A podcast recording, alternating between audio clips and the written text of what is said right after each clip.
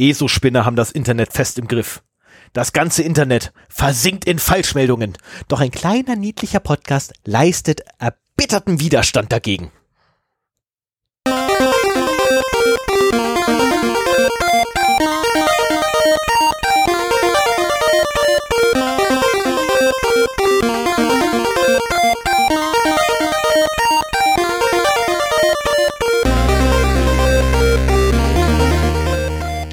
Zero Day, der Podcast für Informationssicherheit und Datenschutz.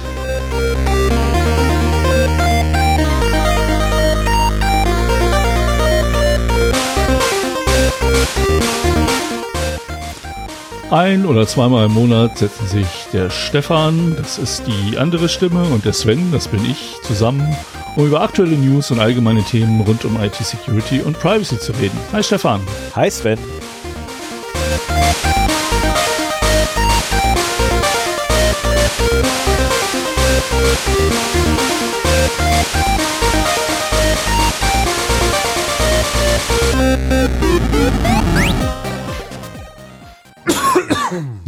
So, da hast du uns aber eine Rolle zugeschrieben, die wir eigentlich gar nicht haben. Ne? Da ist also ein etwas, äh, ein etwas größerer Podcast ähm, deutlich mehr involviert. Was? Das, das, Nein. das Internet und die Welt von Verschwörungsmythen und Falschmeldungen zu befreien. Also das äh, muss ich ja mal an, die Kudos muss ich ja mal an Minkorrekt geben.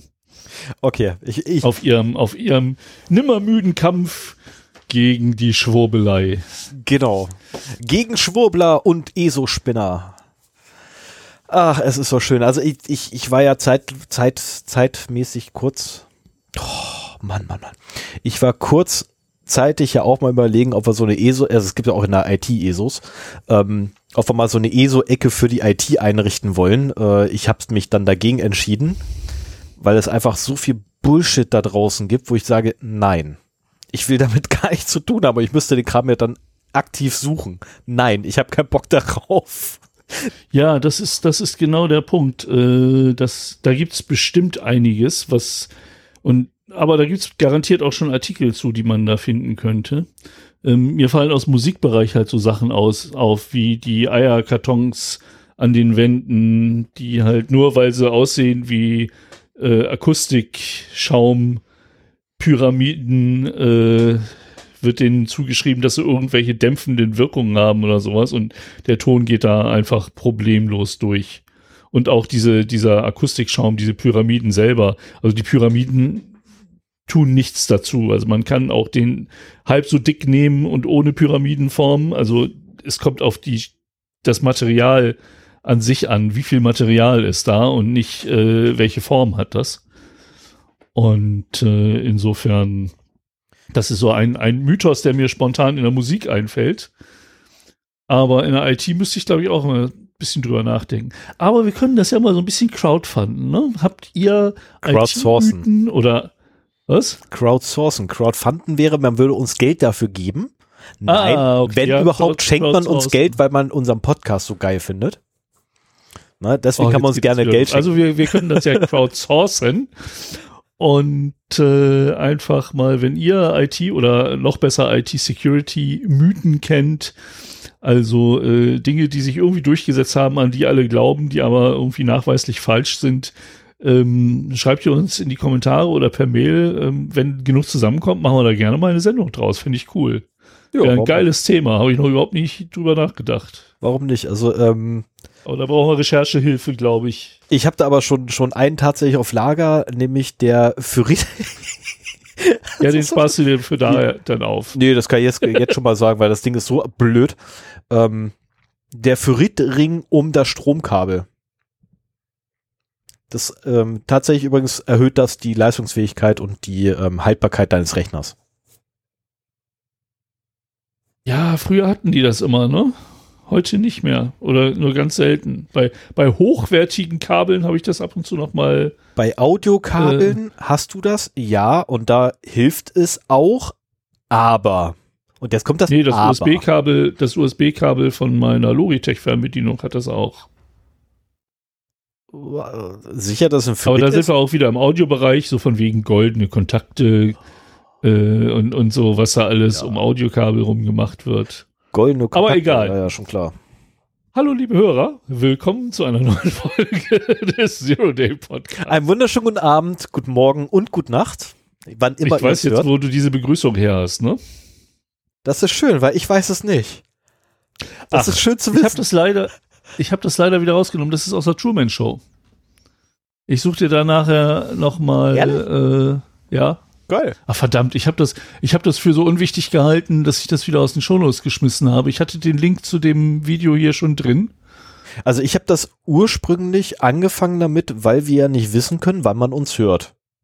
Und ich einfach alles abgedeckt haben wollte. Das war der Grund, warum ich angefangen habe, guten Morgen, guten Abend, gute Nacht zu sagen. Oder wann immer ihr uns hört. Ah ja. Aber ich mache jetzt mal weiter. Einen wunderschönen guten Abend, guten Morgen, gute Nacht. Willkommen zum Zero Day Podcast, Episode 88. Ähm, die Episode mit der Nummer, die mir am wenigsten gefällt. Wie bitte?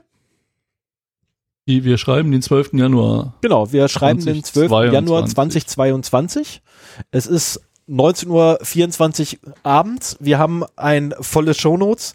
Wir haben eine halb, äh, wir haben volle Getränkegläser. Es ist Nacht und wir, Wir tragen haben keine, Sonnenbrillen. Sonnenbrillen auf. Tritt drauf. Den konnte ich mir jetzt nicht verkneifen. Ähm, Ja, den, den kennt man aber wirklich so gut, dass selbst ich Ja. diese Filmreferenz sofort erkannt habe, was selten passiert. ich wollte gerade sagen, das ist komisch. Also die meisten Filmreferenzen, die ich bringe, erkennst du gar nicht. Die Also sagen wir mal so, die Filmreferenzen, die ich erkenne, die erkenne ich nicht, weil ich den Film gesehen habe oder so oft gesehen habe, sondern weil die schon so oft gebracht worden sind. Also ich kann äh, das Leben des Brian fast auswendig äh, erzählen, obwohl ich es nie geschafft habe, ihn einmal am Stück zu gucken. What? Das holen Ich wir dieses Jahr Film. nach. Ich hasse diesen Film. Nein, ich will das nicht. Und Ritter der Kokosnuss gleich mit. Wir machen Double Feature draus. Oh, oh nein. Also ich, Nein, das ist nicht, das Sollte ist nicht meine- mein Humor. doch pass auf, sollte, sollte meine Frau ihren Willen dieses Jahr bekommen, dann werden wir ein Double Feature daraus machen, weil nämlich meine Frau beide Filme ebenfalls nicht kennt. Sprich, wir laden Nee. dich dann ein zu, zu Essen und Film. Ja, ich, ich kann, ich, ich sehe das direkt vor mir, ne? Wir sitzen alle drei auf dem Sofa. Du lachst dich tot, obwohl du den zum 30. Mal siehst. 300 Und kommt der. äh, de, deine Frau und ich, wir gucken uns so peinlich berührt gegenseitig an und denken uns so von wegen, wann ist das denn hier vorbei? Ja, genau. Und, und den nächsten Morgen werde ich dann von euch beiden gequält. Ne? Und der Akkusativ lautet wie? Hinter- Hinterher, hinterher. Schon klar. Da schreibst du es 100 Mal. Wir sind alles so Individuen. eine, ich nicht. so, Den finde ich übrigens lustig, ja. super. Das Geile ist, ich habe den, ich hab den erst nach, nach ich glaube, fünf Jahren oder so bemerkt. Ich habe den früher Ja, der noch ist so ein bisschen im Hintergrund, ne? Ja, vor allem, äh, ich hatte so eine, so eine richtig schlechte Videokassette noch, weil die halt einfach zu oft durchgenudelt war, die Kassette, deswegen war die Qualität so miserabel. Und dann irgendwann kommt ein Kumpel an und bringt so eine DVD mit. Wow, mindblowing, DVD. Ja, ja, ja. Und da habe ich dann zum allerersten Mal tatsächlich bemerkt, dass da im Hintergrund einer ruft, ich nicht. Aber davon abgesehen, ich habe mich auch über die, ähm, über die, die, äh, die Stimmen alle gewundert, weil irgendwie klangen die nicht mehr so, wie ich sie in Erinnerung hatte, was einfach daran lag, dass halt die Stimmen so scheiße verzerrt waren auf meiner Aufnahme, die ich hatte. ja, ja. Ach, also so gerade so VHS-Videos, wenn du das heutzutage siehst oder digitalisierte VHS-Videos auf YouTube, Um Himmels ähm, da, da fragst du dich echt, wie du das früher ertragen hast. Ne? Also die an die jüngeren Hörer und Hörerinnen, äh, seid froh, dass ihr erst jetzt auf die Welt gekommen seid. Ich habe sie noch schwarz-weiß erlebt. So, und bevor ich jetzt vom Krieg erzähle. äh, Wir erzählen bereits vom Krieg. Zwei alte Ja, ja, Männer genau. erzählen vom Krieg. Und das Schöne ist, dass du da mittlerweile auch zuzählst. Ja, ich war, ja, ich habe mich ja schon dran gewöhnt. Ich, ich merke das immer wieder, wenn wir hier bei der besten Freundin von unserer Kleinen sind, weil die hat einen großen Bruder, der ist elf. Ich merke immer wieder, ich bin bereits alt. Das Mhm. ist, ähm, ja, furchtbar irgendwie. Also das ist, das ist, was der mit, oder mit was für Sachen der um die Ecke kommt, wo ich echt nur da sitze und denke so, hä? Ich komme nicht hinterher, wovon redet der? Und dann, Ja. dann sag ich so Sachen so, die, die irgendwie so, ja, geht das in die Richtung von dem und dem? Also, hä? Von was für altmodischen Scheiß redet der? Alles klar, okay, ich bin alt, danke. das ist halt schon übel, sowas. So, wollen wir mal mit der Hausmeisterei weitermachen? Ja, ähm, hast du da Punkte oder ist meins der einzige Punkt? Ich hatte einen Punkt und ihn erfolgreich vergessen. Ah ja, okay. Ich schreibe den ja auf. Das ist ja das praktische Anschauen. Ja, ich wollte ihn aufschreiben, Nein. mein Telefon hat sich zugelassen.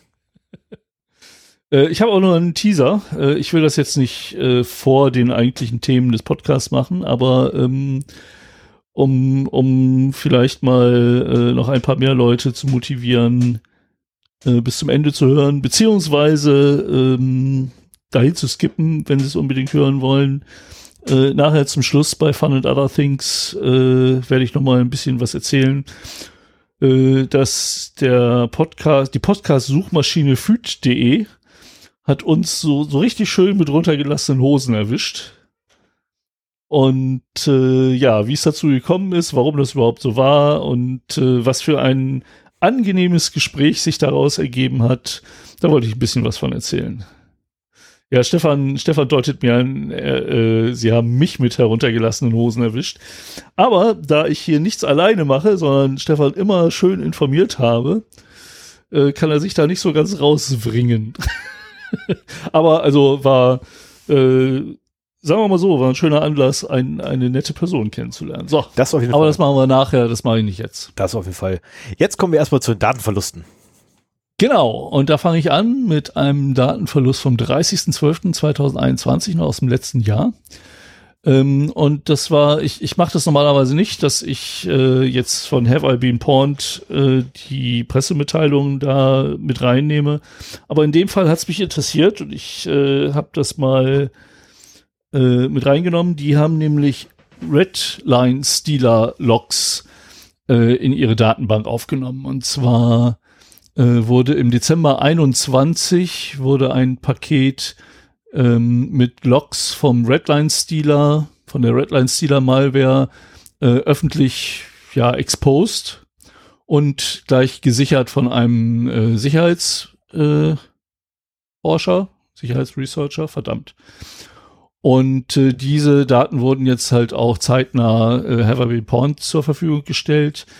Ähm, das Breach Date da ist der 5. Dezember 21. Und äh, es sind, naja, 441.000, 442.000 Accounts da drin. Interessant daran ist halt mal wieder, das sind so, äh, ja, E-Mail-Pass-Kombos, also E-Mail-Adressen, Passwörter und Usernamen sind da enthalten. Und äh, dieses, dieser Redline-Stealer oder Redline-Info-Stealer, der hat mich neugierig gemacht. Und äh, ich habe da mal so ein bisschen nachgeschaut und gesehen, dass äh, das halt eine Malware ist, deren Logdateien gerne mal zum Verkauf angeboten werden. Also ich habe diverse Anzeigen gefunden, wo genau das getan wird. Und das Schöne ist ja, dass diese Leute, die das anbieten, immer ein Sample mitposten. So, du kriegst natürlich nicht die ganzen Daten, aber du kriegst das Sample. Und äh, da habe ich mir von drei Fällen mal die Samples runtergeladen und angeguckt. Und fand das sehr interessant, mal einen direkten Blick darauf zu werfen, was diese Infostealer halt so an Daten generieren. Und ich habe nur einen ganz groben Blick darauf geworfen. Also die klauen aus diversen äh, aus diversen Browsern klauen die Informationen, aber die extrahieren auch äh, den Documents-Ordner im User-Profil oder den Downloads-Ordner im User-Profil und so diverse andere Sachen. Wenn euch das Thema interessiert, würde ich da noch mal tiefer äh, reintauchen. Das wäre halt etwas, was ich weniger recherchieren kann, also über Presseartikel, sondern da müsste ich halt noch mal gucken, ob ich noch ein paar Daten in die Finger kriege und, und mir da mal angucke, was da so alles drin ist. Ähm, das ist halt eine Malware, die muss auf dem lokalen Rechner installiert werden. Und wenn sie das ist, dann fängt sie halt an, da alles Mögliche äh, rauszupicken und zu extrahieren. Da können auch Bankverbindungsdaten dabei sein, da können Autofill-Informationen von Browsern dabei sein, da sind auch gespeicherte Passwörter von Browsern dabei, und zwar von unterschiedlichsten Browsern. Also ähm, das ist eine, eine fiese Sache und im Endeffekt kriegt man das gar nicht mit, wenn man sowas auf seinem Rechner hat. Ähm, ich weiß nicht, wie gut die sich gegenüber Virenscannern verstecken können. Ich vermute mal schon eine ganze Weile, also lange genug, um halt das zu tun, was sie tun müssen. Es macht ja keinen Sinn, die länger drauf zu lassen. Also klar, die werden da nicht wieder deinstalliert, nehme ich mal an, aber ähm, die werden einmal die Sachen abgreifen und äh, ich würde sie vielleicht sogar wirklich danach wieder löschen, um halt keine Indicators of Compromise zurückzulassen oder so.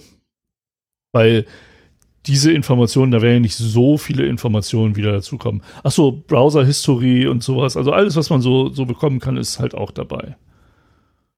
Und das ist schon eine ziemlich fiese Angelegenheit, muss ich sagen. Also ich, mit den Infostilern werden wir heute im Thema auch nochmal so am Rande zu tun bekommen, weil die klauen halt auch Cookies aus den Browsern und damit können sie halt auch Browser-Sessions mit den Daten übernehmen. Und äh, also das, was jetzt hier ähm, Have I Been Pawned in die Datenbank übernommen hat, die, die verwalten ja nur Accounts. Aber das, was in diesen Infostealer-Logs drin ist, ist viel mehr als das, was jetzt bei Have I Been Pawned reingekommen ist. Sondern das sind halt alle möglichen vertraulichen Daten auf eurem Rechner. Die, die, die sind halt darauf spezialisiert, alles Mögliche da rauszupulen. Wi-Fi-Keys geht, glaube ich, auch unter bestimmten Umständen und so weiter. Ne? Also alles, was du kriegen kannst, äh, wird da rausgepult und dann auf irgendeinem Weg extrahiert. Da weiß ich noch nicht, welcher das ist. Und insofern, äh, so ein Infostealer ist äh, absolut nicht das, was man auf seinem Rechner haben möchte, muss ich sagen. Ja, zur, Ex zur Exfiltration fallen mir ein paar Möglichkeiten ein, die relativ wenig Aussehen erregen. Äh, aus Gründen werde ich die schlimmsten, die mir gerade einfallen, nicht erwähnen.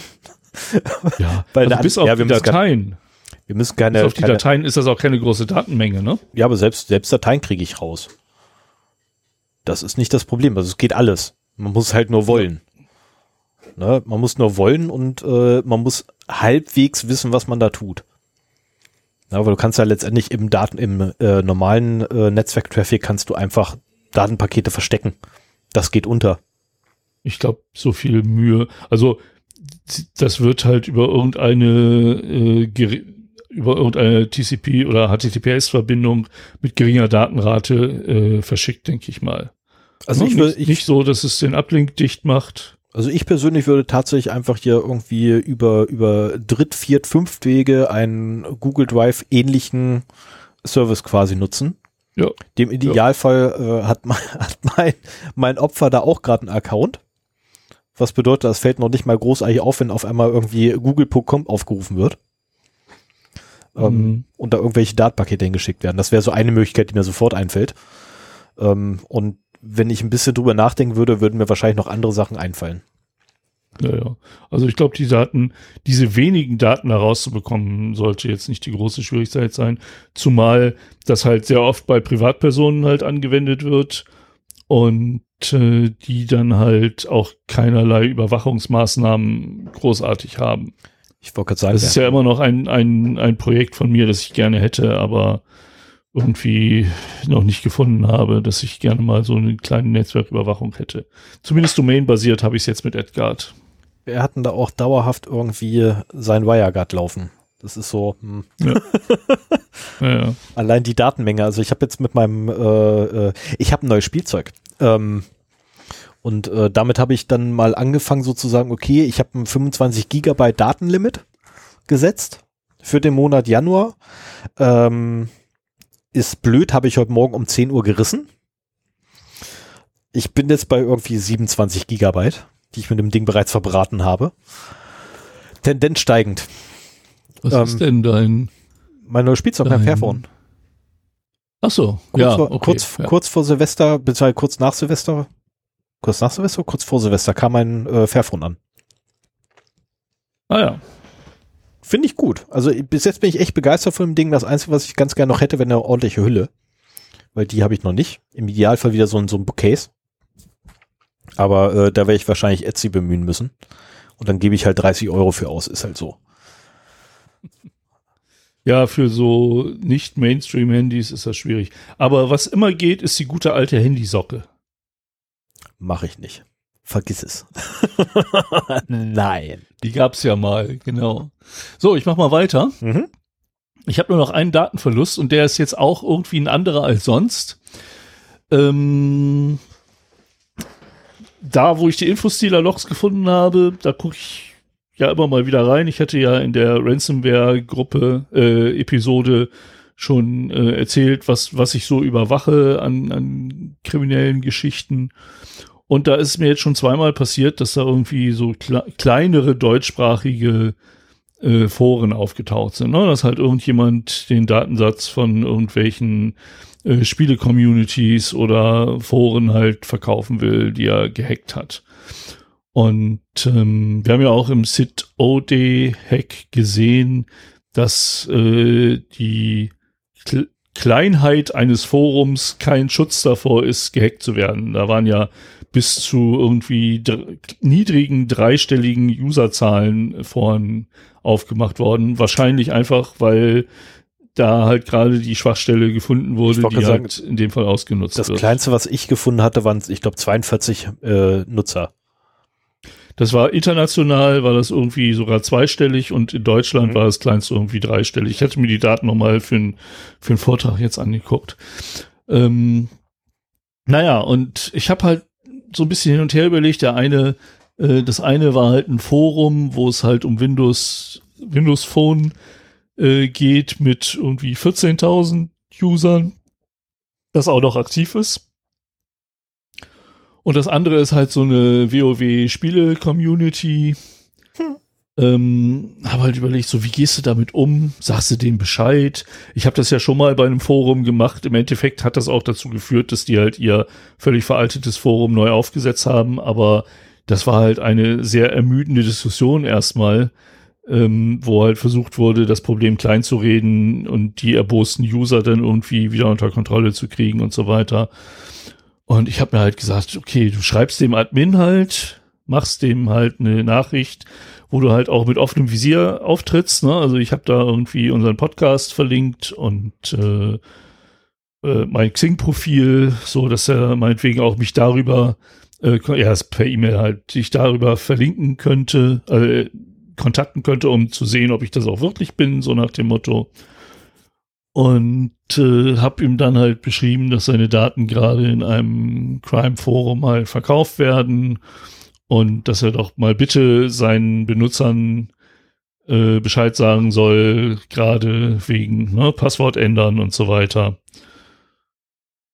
Und in beiden Fällen ist halt nichts passiert. Also das Einzige, was ich nicht kontrollieren kann, ich habe mich in, in beiden Foren war eine gewisse Hürde bei der Registrierung. Du musstest dich da erstmal vorstellen, dann wirst du wieder freigeschaltet und so weiter. Also es war jetzt nicht so, dass ich mich mal eben registriere und nochmal im Forum halt das bekannt mache. Und ich habe auch kein, also das ist die Aufgabe eigentlich des Forenadmins, seine User zu informieren. Und ich weiß halt nicht, ob es nicht über private Messages passiert ist. Ne? Also äh, so viel, aber in den öffentlichen Bereichen des Forums war da auf jeden Fall nichts.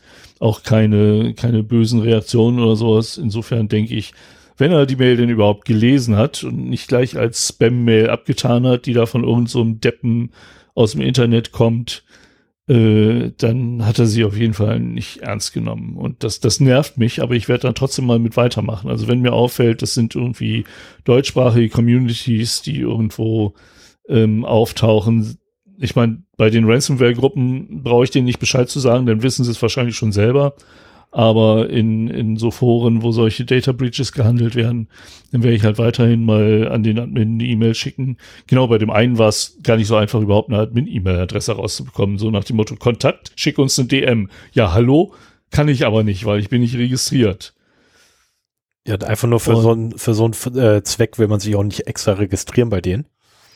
Das ist, ähm, ja, ich hätte es gemacht, wenn, wenn da nicht noch mehr Hürden gewesen wären. Ne? So, dann wirst du halt erst nur freigeschaltet, äh, um dich vorzustellen oder irgendwie sowas. Also, oder, also war, war auf jeden Fall etwas komplizierter, als ich das kannte. Aber wahrscheinlich wollten die sich auch vor irgendwelchen Bot-Accounts schützen oder sowas. Ja, ähm, ich, ich weiß nicht, ob ich die Domainnamen von den Foren ich in den Shownotes lasse.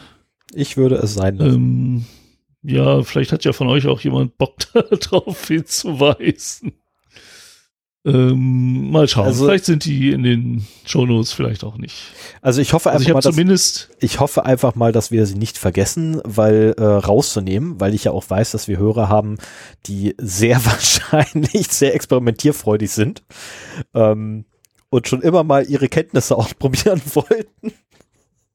ja, also ich habe auf jeden Fall darauf verzichtet, Zicker, die, äh, die, An die Angebotsposts äh, zu verlinken.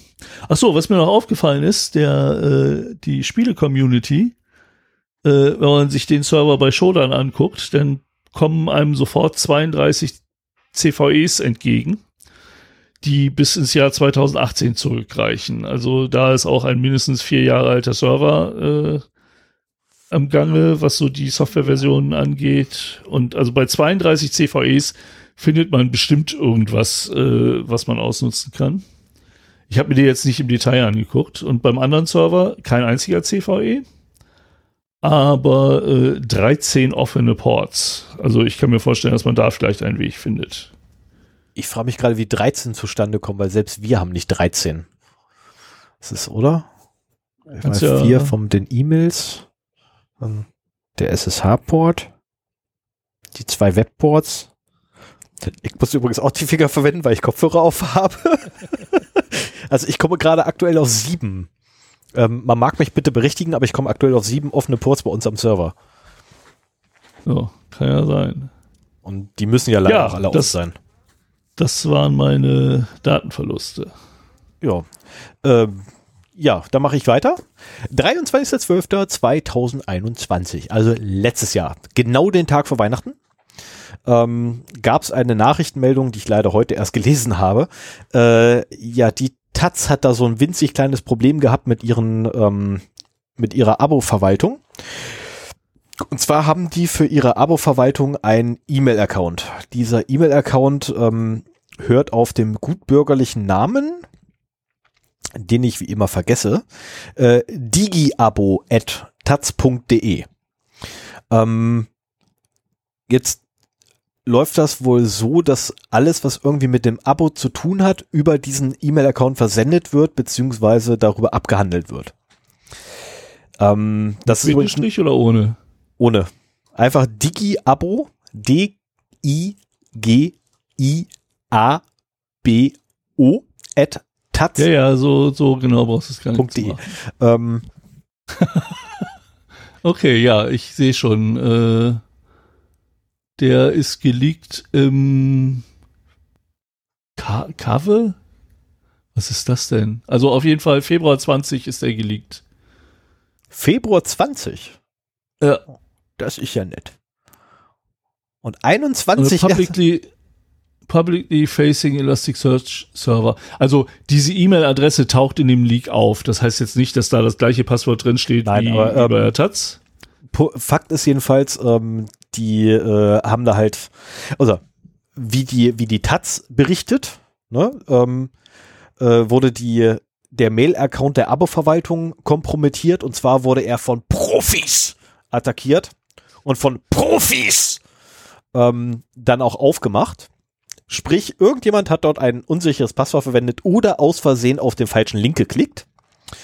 Ja. Ähm, eine andere Möglichkeit gibt's eigentlich gar nicht großartig, weil äh, also mit einer ordentlichen Passwortrichtlinie Ja, oder, Brute Force oder das Passwort aus dem, aus dem Breach funktioniert da auch. Ja, also ja, aber dann, dann ist die Passwortrichtlinie Mist. Also wenn, wenn 2020 der Breach war, oder beziehungsweise wenn 2020 das Passwort an die Öffentlichkeit geraten ist, 2021 das Passwort noch funktioniert, dann stimmt da was mit der Passwortrichtlinie nicht. Ja, wenn das ein Account ist, auf den mehrere Leute zugreifen. Selbst dann stimmt da Wo was. alle aufschreien, wenn er, ja, Selbst dann stimmt da was nicht. Ganz ehrlich, ich bin selber Informationssicherheitsbeauftragter, es ist mir scheißegal. ich schreibe das trotzdem in die verdammte Passwortrichtlinie rein. Ähm, genauso wie ich da auch reinschreibe, dass so und so viele Stellen drin sein müssen. Und nein, ich verrate nicht, wie viele Stellen drin sind. Ähm, und ja, die Nutzer beschweren sich regelmäßig darüber. Aber ganz ehrlich, so what? Jetzt mal ernsthaft, die beschweren sich zwei, dreimal und danach haben sie sichere Passwörter. Das funktioniert halbwegs. Gut. Und dann gibt es wieder welche, die iterieren dann durch, wo ich denke, oh. Genau, da ähm, bin ich so einer. Ja, ich, ich leider auch. Gewesen. Äh, also ich nee, iteriere auch durch, aber nur noch ein einziges Passwort. Also dienstlich iteriere ich nur ein Passwort durch. Das ist das Passwort für den Passwort-Safe für meine dienstlichen Accounts. okay. Ich habe nicht mal das Passwort für mein Notebook noch im Kopf. das, ist, das ist auch so geil. Also ich warte auf den Tag, wo ich beim Kunden stehe und so, lagten Sie mal ein. Äh, kann ich nicht. Dürfte ich mal kurz mit diesem USB-Stick an Ihren Rechner? Ja, Homeoffice macht's möglich, leider. Ähm, ja. So, abhandengekommen ist äh, allerhand persönlicher Daten, so Name, Vorname, E-Mail-Adresse, eventuell die Adresse, also die postalische, und eventuell Passwörter für die für das E-Paper-Abo. Das weiß man aber nicht genau also ich würde ja fast behaupten, dass ich, wenn ich, wenn ich Serverbetreiber bin, also ich könnte wahrscheinlich schon sagen, welche E-Mail zu dem Zeitpunkt, als zugegriffen wurde, vorhanden waren. Möchte ich jetzt behaupten. Gut, auf der anderen Seite, ich gehe mal davon aus, wenn Passwörter enthalten sind, sind das E-Mails, die rausgegangen sind. Ähm, und in solchen Fällen ist eigentlich, war ich mal der Meinung, Best Practice, dass ich die E-Mail rausschicke und dann bei mir aus dem Postfach lösche. Also aus dem Postausgang. Den gesendet Ordner. Ähm, das habe ich irgendwann mal so gelesen, möchte ich behaupten. Ja, ist denn das Mailsystem da aufgemacht? Also, ja, ja, also ist, der Mail ist das Sicherheitsleck gewesen, dass das Sicherheitsleck, quasi in alte. Das Sicherheitsleck war, dass der E-Mail-Account aufgemacht werden konnte. Also jemand ah, hat Zugriff okay, auf aber die haben sich dann nicht weiter Nein. da drin bewegt, sondern die haben halt laut Pressemitteilung von die Erstpasswörter dann sehen können, die vergeben ja, oder wurden Reset-Passwörter so etc. Ne? Also letztendlich hättest du, ja, ja, du könntest rein theoretisch, äh, wenn du Zugriff auf dieses Postfach hast, hättest du rein theoretisch sämtliche ähm, Accounts übernehmen können, weil du einfach gesagt hattest, okay, weißt du was, komm, schick mir mal das Reset-Passwort. Ich habe ja gerade Zugriff und lese mir das mal bei dir raus. Ähm, mm. aus dem Originalsystem. Und das ist halt absurd. Also normalerweise solche E-Mails bleiben einfach nicht dort. Also es gibt auch ähm, äh, unsere Nextcloud-Instanz, beziehungsweise meine Nextcloud-Instanz, ähm, verschickt auch E-Mails und die werden nach einer Stunde gelöscht. Das ist so ähm, ah, ja. weg. Na, also selbst wenn ich wollte, ich weiß das Passwort nicht, was mein, was mein Nextcloud-Server an Sven geschickt hat.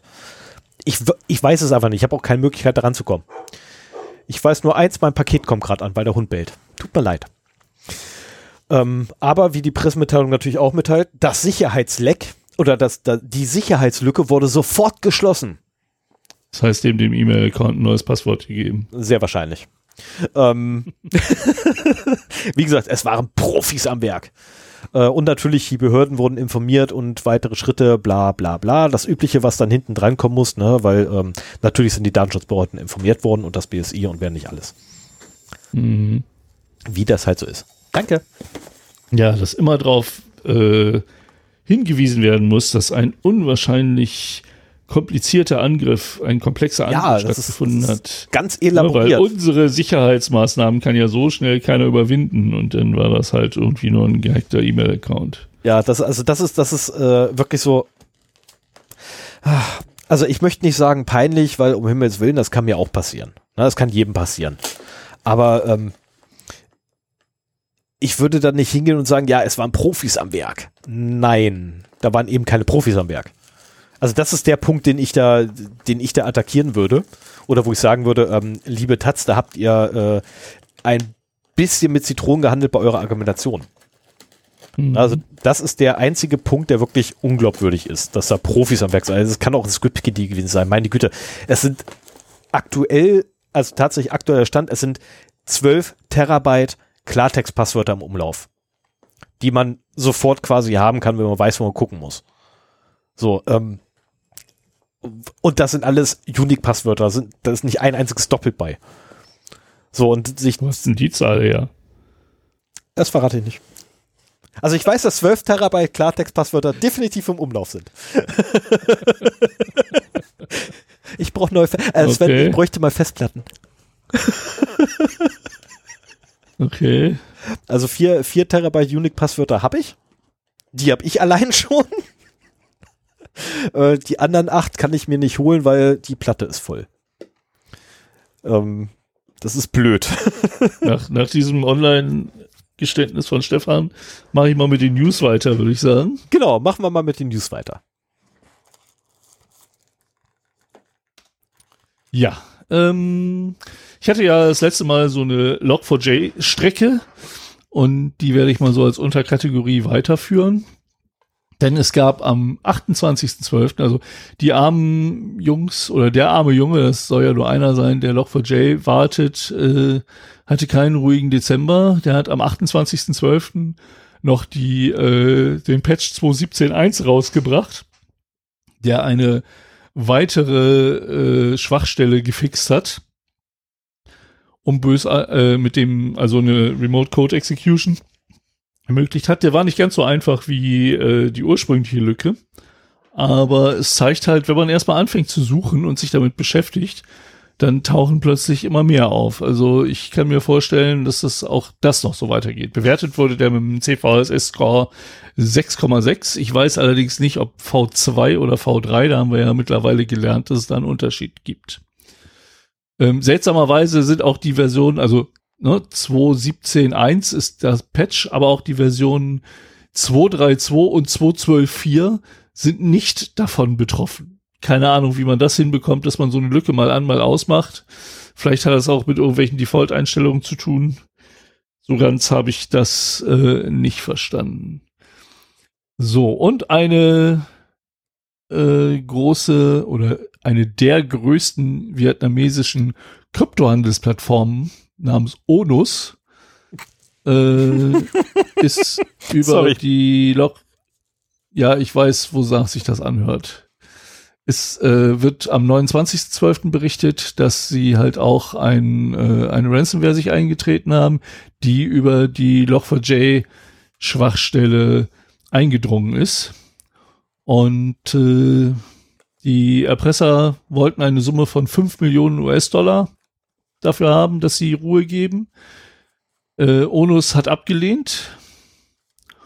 Und jetzt werden die Daten von fast zwei Millionen Kunden dieser Plattform zum Verkauf angeboten. Ja, also äh, mal wieder so der Hinweis, wie schnell, also das sind halt auch sensible Daten. Also wenn ich bei Onus irgendwelches Kryptogeld hätte, dann würde ich jetzt sofort alles wegtransferieren und meinen Account schließen. Aber man muss sowas ja erstmal mitbekommen. Bei, ja. bei sonstigen Sachen hast du noch Credential Stuffing und, und so weiter. Wenn, wenn du da vorsorgst und immer einzelne Passwörter nimmst in, und Zwei-Faktor-Authentifizierung, dann klappt das noch ganz gut. Aber wenn so ein Account aufgemacht wird äh, und du hast dazu vielleicht mal so ein, zwei, drei Bitcoin rumliegen, dann äh, kann das ganz schnell ganz teuer werden. So. Ähm, was haben wir noch? Wir haben den Y2K22-Bug. Ja, der war schön. Ich, fand, ich, fand's, schön, ich ne? fand's so schön, als du als du es hattest. Ähm, dann brauchte ich mich, äh, dann brauche ich mich quasi nicht darüber lustig machen. Weil also ich, auch ich habe nur äh, Häme viele Exchange, viele Exchange-Administratoren hatten auch ein hartes, äh, einen harten ersten äh, Neujahrsmorgen, nicht ersten, sondern einen harten Neujahrsmorgen, weil ihr Exchange-Server wahrscheinlich äh, aufgehört hatte, Mails zu transportieren. Und äh, das, das war wohl bei allen äh, On-Premise Exchange-Servern, die halt den Malware-Check, äh, den Anti-Malware-Scan aktiviert hatten. Richtig. Und da ist es dazu gekommen, dass, also das muss man sich auch mal auf der Zunge zergehen so lassen. So doof ne? muss man erstmal sein als Entwickler. Ein, die Sorry. haben ein Datum, nämlich 22.01.01.0001, also Jahr 22, 1.1. um 0 Uhr 1 war da die äh, das Datum und die Zeit, ein String. Mhm. Den hat die Scan Engine in ein Long Integer umgewandelt. Moment, Moment, Long Int 32. Das ist ganz ja. wichtig. Es ist ein Long Int 32 und durch diese Konvertierung, die nun mal leider ähm, nicht reinpasst in der Long Int 32, haben sie festgestellt, dass sie, oh hoppla, wir haben dort einen Typecast-Error. Ups. Und dann ist das Ding flöten gegangen. Genau. Und es brennt mir auf also der find, Seele. Ich, ich finde das bei Longint 32 äh, sehr schwierig zu erklären, aber ich meine, Integer-Werte sind halt ganzzahlige Werte, die halt, je nachdem, wie viel Bit man zur Verfügung hat, einen bestimmten Wertebereich haben. Ich kenne das noch aus C64-Zeiten. Da hatten wir 8 Bit. Mit 8 Bit kann man 256 Zahlen äh, 0 bis 255 abdecken. Was denn jetzt? Nee, äh, da war es nur 7 Bit. Also ist auch egal, mit 8 Bit kann man auf jeden Fall. Ja, nee, nee, nee, nee, nee. Ähm, entweder hast du eine positive ganzzahlige Zahl gehabt mhm. oder du hast eine negative. Ja. Aber du hat, und deswegen hattest du nur 7 Bit zur Verfügung, nicht 8. Nee, nee, es gab zwei, zwei Arten von Integer da. So Ach so, weiß, ja, okay, die, Entschuldigung, ja. Die ganzzahlige positive, die ging dann halt von 0 bis 255. Und dann gab es noch den Integer, ich, ich weiß nicht, wie sie sich unterschieden haben, das ist viel zu lange her. Die ging dann halt von minus 127 bis plus 127. Und da wurde dann ein Bit halt für äh, den, das Vorzeichen genutzt. Ne? Also das war dann im Prinzip, dass das eine Bit sagte, es ist Plus oder Minus und der Rest der Zahl ging dann halt statt bis 255 nur bis 127. Ich habe gerade Blödsinn erzählt übrigens, ich war gerade bei, ähm, bei, bei, bei Satzzeichen, also bei Schrift. Schrift war damals noch ähm, sechs oder sieben Bit lang. Entschuldigung. Ah, ja. Sechs Bit waren. Ja, As ASCII ist ja irgendwie dafür äh, gemacht, mit, mit sieben Bit auszukommen mhm. oder so.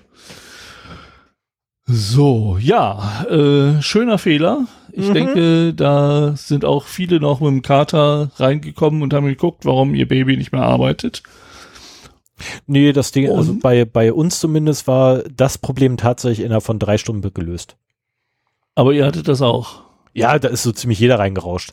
Aber ähm, ja gut, aber in dem Moment, wo das halt auch schon in der ähm, quasi veröffentlicht ist und so weiter, wurde ja auch der Workaround da genannt. Aber letztendlich ist der Workaround halt äh, die Anti-Malware, das Anti-Malware-Scanning zu deaktivieren. Ich wollte sagen, auch also etwas, was so ein Admin nicht so gerne macht.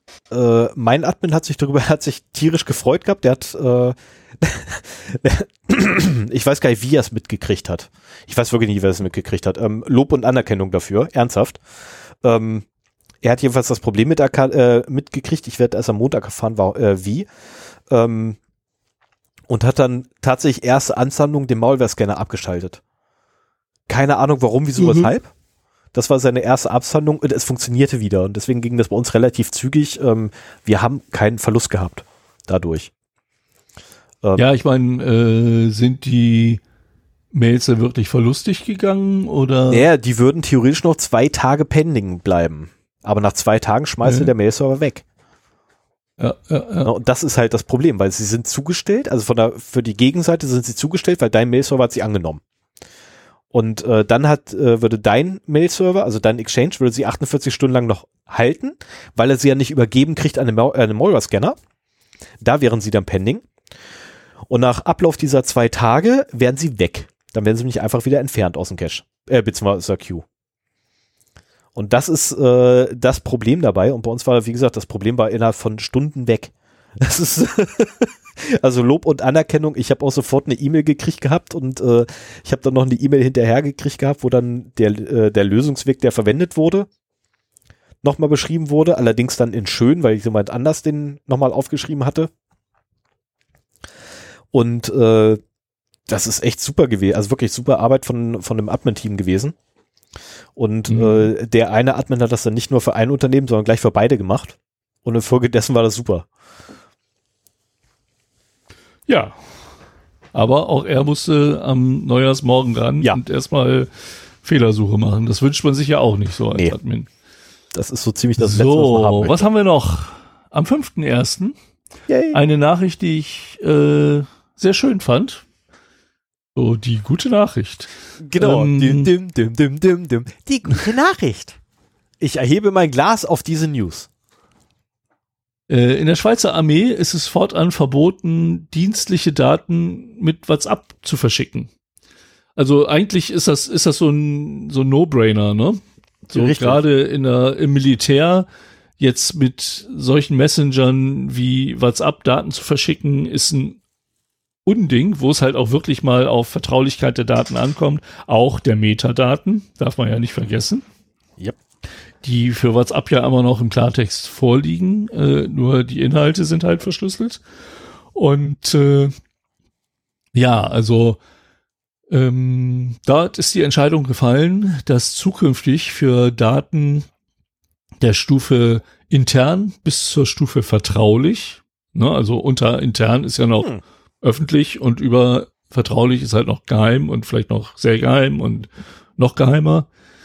Ähm, darf nur noch über Threema gehen. Threema ist der Messenger der Wahl der Schweizer.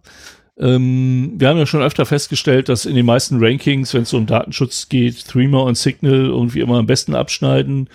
Stefan und ich sind Freunde von Signal. Ähm, ich insbesondere, weil ich finde, dass der Feature-Umfang da noch ein bisschen besser ist. Ähm, ansonsten halt von der Datensicherheit ungefähr ähnlich ist.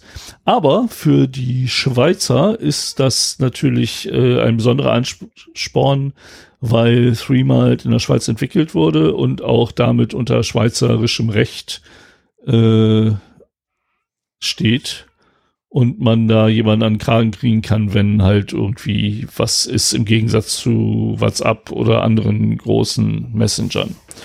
Und also eigentlich ist das, wie gesagt, für mich ist das eigentlich ein No-Brainer. Ich finde es auch un ein Unding, äh, selbst bei Kindergarten und Schulgruppen, dass die äh, über WhatsApp kommunizieren. Eigentlich müsste dieser Messenger längst Geschichte sein. Äh, aber es gibt auch viele Unternehmen, die ihre Messenger-Kommunikation quasi über WhatsApp regulieren, weil sie halt nichts eigenes haben und dann das darüber machen. Und anscheinend auch beim Militär. Also ich meine, vielleicht haben wir ja den einen oder anderen Soldaten hier unterm, unter unseren Hörern und Hörerinnen ähm, und der kann vielleicht mal berichten, ob irgendwelche Einsatzbefehle äh, auch mal über WhatsApp kommen oder sowas. Das äh, würde mich interessieren. Also selbst also ich werde nie auf die Idee kommen, dass in der Schweizer Armee über WhatsApp dienstliche Kommunikation läuft, ganz ehrlich. Also ich kenne einige Unternehmen, wo die Mitarbeiter tatsächlich ihre Planungen komplett über WhatsApp regeln. Die haben halt Schichtbetrieb bei sich eingef also bei sich in, in, in ihrem Arbeitsbereich. Ein Bereich, mhm. wo eigentlich kein Schichtbetrieb vorgesehen ist, haben sie halt äh, aufgrund der Teamgröße da beschlossen, ach ja, wir führen jetzt einfach mal Schichtbetrieb ein Ne, die eine Hälfte am Morgen, die andere Hälfte deckt den Nachmittag ab. Dadurch haben wir alle relativ weniger zu tun und haben mehr Zeit für andere Sachen. Ähm, unser Arbeitgeber ist trotzdem glücklich, alles ist schick, alles ist toll. Und diese gesamte Kommunikation bei denen läuft über WhatsApp. Und zwar vollständig. Angefangen von, ja, äh, ich komme etwas später, bis hin zu Kunde XY hat noch Anfrage geschickt über Z bis P, ähm, soll ich jetzt A bis F antworten? Ja, super. Oder, Und wenn dann mal WhatsApp ausfällt, dann hat man wirklich ein Problem. Oder das Geilste, was ich jemals gesehen habe, war wirklich, dass jemand eine E-Mail vorgeschrieben hat und diese komplett in WhatsApp reingepumpt hat, rübergeschickt hat, so nach dem Motto, kannst mal bitte Korrektur lesen. Wo ich, als ich über die Schulter geguckt habe, das gesehen habe, gedacht, also, ist das euer Ernst? Ähm, die Mitarbeiter, die dieses Verhalten an den Tag gelegt haben, bei dem Unternehmen, bei dem ich da gerade zu Besuch war, also ich habe eigentlich nur jemanden besucht. Ähm, ich habe mir aber sagen lassen, dass die Mitarbeiter einen ganz dicken Rüffel gekriegt haben und ihre Telefone am Eingang abgeben dürfen. Oh, okay. Ja. also sie dürfen noch weiterarbeiten, aber die Telefone müssen draußen bleiben. Oh, heftig. Ja, das ist also, ich würde mich ungern von meinem Telefon trennen, also ganz ehrlich, ich würde mich ungern einfach Arbeit. bei so einem Blödsinn erwischen lassen. Wie, das, das ist absurd. Also, das sind so Sachen. Ich glaube, ähm, da, da, da ist das Unrechtsbewusstsein oder, oder das Bewusstsein einfach noch nicht so ausgeprägt, äh, dass sie gar nicht sich dessen bewusst sind, dass ich sie was machen, was sie vielleicht nicht machen sollten. Ich wollte gerade sagen, die, die, also es wird ja dann auch tatsächlich argumentiert, ja, wie sollen wir es denn sonst machen? Ähm, ihr habt dienstliche E-Mail-Accounts, nutzt die. Ähm, ist meine Standardantwort. Ja, oder mittlerweile, so. also äh, die Teams-App auf dem Handy äh, funktioniert auch gut. Also wenn das sowieso die Standardkommunikation innerhalb des Unternehmens ist, dann kannst du ja auch die Wege des Unternehmens nehmen. Also wenn es ja, okay, kommt dann wieder drauf an, was in der Sicherheitsrichtlinie oder Kommunikationsrichtlinie drin steht. Na, weil du kannst auch in die Kommunikationsrichtlinie zum Beispiel reinschreiben, dass halt gerade solche Dienste nicht benutzt werden dürfen, wenn sie nicht self-hosted sind. Na, und ähm, auch dafür gibt's halt ja, aber, Wege. Aber wie gesagt, ähm, wenn das ich eh Standard im Unternehmen ist, also von, von der Unternehmensleitung vorgegebener Standard. Ich habe Verständnis sehe Ich da dafür. ist nicht das Problem. Wie gesagt, ich habe da, ich habe da wirklich immer, oder ich versuche immer sehr großes Verständnis für die Leute auch zu haben, weil äh, ja, es ist einfach so, ne? Ähm, Bequemlichkeit und Informationssicherheit, ähm, die schneiden sich gegenseitig ins Fleisch. Leider. Ne? Und klar, ich versuche wirklich jedes Mal groß, großes, großes Mitgefühl zu haben mit den Anwendern, ähm, die dann gerade wieder beschnitten werden, wenn ich da irgendwelchen Kram in die äh, Richtlinie reinschreibe. Und ich diskutiere, aber ich bin auch jedes Mal bereit zu diskutieren. Ne, davon abgesehen. Also ich habe auch schon Punkte aus der Richtlinie wieder rausgenommen, weil die einfach wegdiskutiert wurden von den Anwendern. Und die Mhm. mir halt wirklich gesagt haben, hier, pass auf, da steht da zwar drin, aber das ist so und so gar nicht machbar, weil dann würde dieses, jenes, welches, wo ich dann sage, okay, entweder ich, ne, wir, dann setzen wir uns jetzt bitte hier an diesen Tisch und wir formulieren das jetzt gemeinsam neu, so dass der Zweck erhalten bleibt, aber es unmissverständlich wird. Ja. So, und dann funktioniert das in der Regel auch. Ähm, aber tatsächlich WhatsApp zu nutzen ist so, oh, das ist ja so, als wenn ich mein, meine Geschäfts- oder meine, meiner Geschäftsführung Rechnungen per Signal schicke. Also, hm. das funktioniert doch nicht.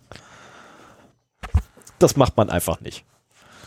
Ähm, und von daher, ich, ich, ich versuche mich allerdings gerade zu erinnern, ob ich jemals, als ich noch aktiv bei der Bundeswehr war, irgendwas per Kurzmitteilung gekriegt habe von Relevanz für den Dienst. Ich kann mich da echt nicht dran erinnern.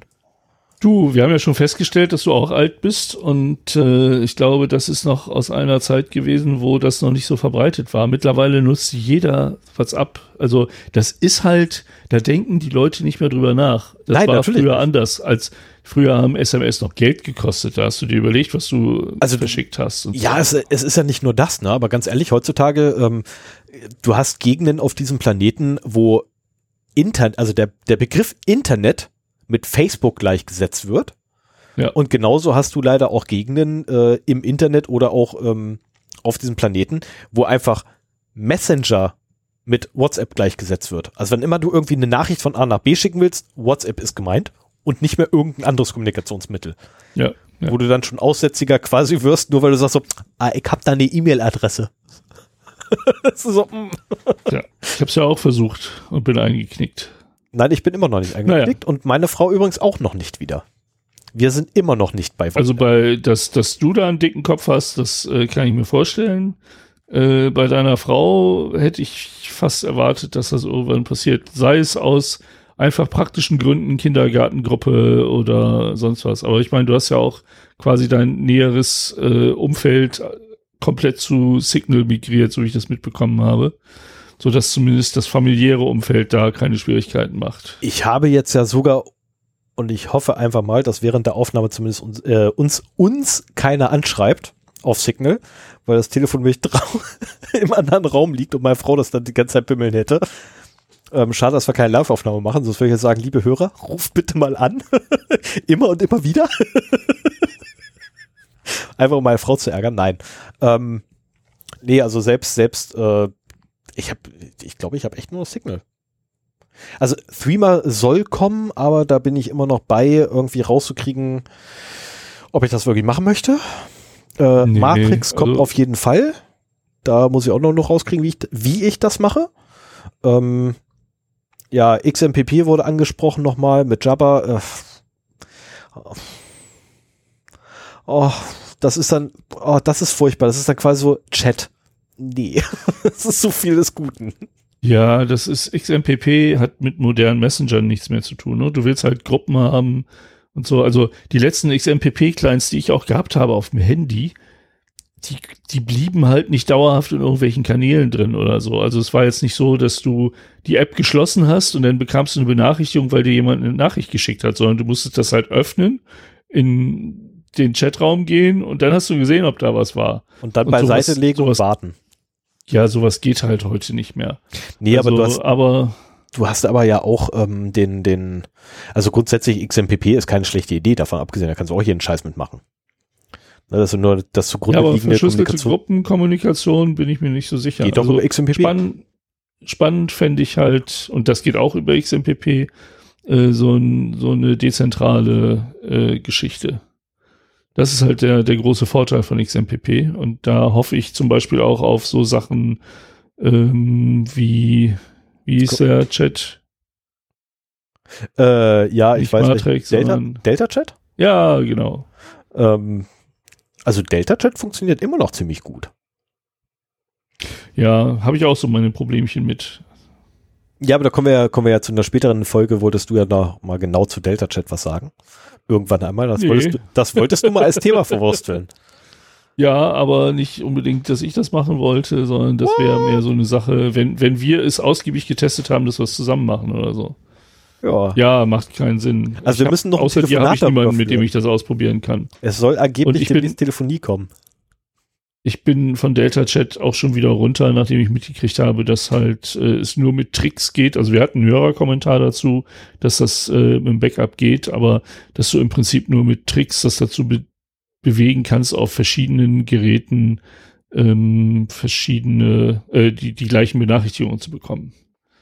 Ein, einen gerätegebundenen Messenger kann ich nicht gebrauchen. Ich brauche äh, einen, der auf eigentlich allen Betriebssystemen funktioniert. Mit dem gleichen Account. Ja, ich glaube, die, die Problematik dabei ist tatsächlich, dass er sich aus dem Gesendet-Ordner wieder rauslöscht. Seine E-Mails. Weil ansonsten hättest du ja ähm, äh, Request und Response von der Aushandlung des Schlüssels. Weil Schlüssel wird ja, Ja. mit den ersten paar E-Mails ausgetauscht und verhandelt. Aber egal. Kommen wir weiter. Äh, oder möchtest du noch? Nö. Okay, dann machen wir weiter im Text. Ach, wo wir schon mal dabei sind. Ähm, bei ganz tollen Messengern und den, den sicherheitstechnischen Implikationen davon äh, hat es mich ein wenig verwundert, dass die jetzige Meldung vom 12.01. ist die, ähm, Sven Also nicht in die News mit reingenommen hat, als ehemaliger Weltraummüllmann ähm, und nicht sofort gesagt hat, oh, Challenge accepted, weil nämlich die ESA äh, ruft dazu auf, einen ihrer Satelliten zu hacken. Äh, dazu muss man sagen, das ist ein separater Sepa Satellit, der nicht im produktiven Einsatz ist, sondern der tatsächlich für Experimente und für Spielereien da ist. Ähm, das Ding ist, glaube ich, nur 30 oder 35 Zentimeter groß. Ähm, die besten Einsendungen kriegen übrigens die Möglichkeit, live den, Sa den echten Satelliten zu hacken, der wirklich oben über Ich unseren gerade sagen, Köpfen der, schwebt. Der jetzt ist erstmal so ein Mockup, der nicht im Weltall ist. Das ist kein Mockup, das ist eine komplett, äh, eine tatsächlich originale Kopie. Ja. Na, also das ist tatsächlich eine direkte Kopie, nicht original, ist eine direkte Kopie ähm, des Satelliten, den sie hochgeschickt haben, mit derselben Software, mit derselben Hardware. Und der steht halt in, ich gehe mal davon aus, in irgendeiner Le äh, Lagerhalle. Ähm, und die besten Einsender dürfen sich halt an dem Ding äh, versuchen und sollten sie erfolgreich sein, dürfen sie es auch noch mal, ich glaube, die besten drei sind das, äh, dürfen dann auch noch mal bei einer Tagung im Februar ähm, live den originalen Satelliten hacken. Bei letzterer Aktion, nämlich dem Live-Hack, gibt es allerdings noch ein winzig kleines Detail zu beachten. Sie haben nur maximal sechs Minuten Zeit für den Angriff. aber das, aber das jede Dreiviertelstunde oder nicht? Der Ja, kommt ja mehrfach vorbei. Also, soweit ich das weiß, hat jeder nur einmal. Also jeder, jeder, der dort auf dieser Messe, ähm, das ist ja dann eine, so, eine, so eine Informationsveranstaltung. Die hat stattfindet Messe, glaube ich, ist es. Ähm, und da hat jeder einmal am Tag. Also je, jeweils einer hat einmal am Tag dieser Messe ähm, letztendlich äh, die Gelegenheit für sechs Minuten live das Ding zu hacken. Und den originalen Satelliten vor allem auch. Ne? Also wirklich das Ding, was da oben schwebt. Aber wenn Ähm, du die Kopie gehackt bekommst, dann kannst du das ja auch Ja, quasi automatisieren und dann relativ schnell äh, Ja, natürlich kannst du das. abfeuern. Natürlich kannst du das. Ähm, sie bitten um Also der, der Grund für die für die sechs Minuten, vielleicht für Leute, die nicht vom Fach sind, so ein Satellit bewegt sich natürlich um die Erde und man kann den nur empfangen, solange er halt eine gewisse Höhe über dem Horizont hat. Und äh, insofern äh, ist dann halt das Zeitfenster begrenzt. Also es dauert, glaube ich, eine Dreiviertelstunde, wenn ich das richtig erinnere, in Erinnerung habe, wenn im Low Earth Orbit ein Satellit einmal um die Erde kreist. Und wenn du jetzt meinetwegen drei, drei Versuche hast, ähm, unter Umständen ist es auch dadurch begrenzt, dass halt am Ende des Versuchs vielleicht der wieder so ein Rücksendekommando bekommt, um sich wieder in Originalzustand zu versetzen, damit der nächste es versuchen kann. Und ähm, da hast du halt dann dreimal die Dreiviertelstunde. Das sind dann ja auch anderthalb, äh, zwei, ein Viertelstunden. Wartezeit? Äh, insgesamt bis sich das Ganze wieder wiederholen würde. Ne? Also es würde schon in den Tag passen, dass man mehrere Versuche hat, aber es dauert halt ein bisschen. Ähm, die Gewinner übrigens dieser Challenge, die sie dort ausgerufen haben, ne? ähm, Hack, the, äh, Hack the Orbiter, äh, nenne ich es mal. Ähm, die Gewinner kriegen übrigens die Reise nach Paris zu dieser Veranstaltung geschenkt, plus weitere Goodies. Ich wollte gerade sagen, Mehr ist nicht bekannt. also dafür. Ähm, ganz ehrlich, jetzt mal erstmal ernsthaft, ne? Ich meine, äh, gut, du warst wahrscheinlich schon mal bei so einer Messe. Gehe ich jetzt mal von aus. Ähm, In Paris nicht, nee. die meisten waren dort noch nicht. Und ich- mir würde jetzt auch kein Informatiker einfallen, der irgendwie Software für, für aeronautische oder hier äh, inter, interkosmische Sachen schreibt, der da irgendwie zu so einer Messe geht.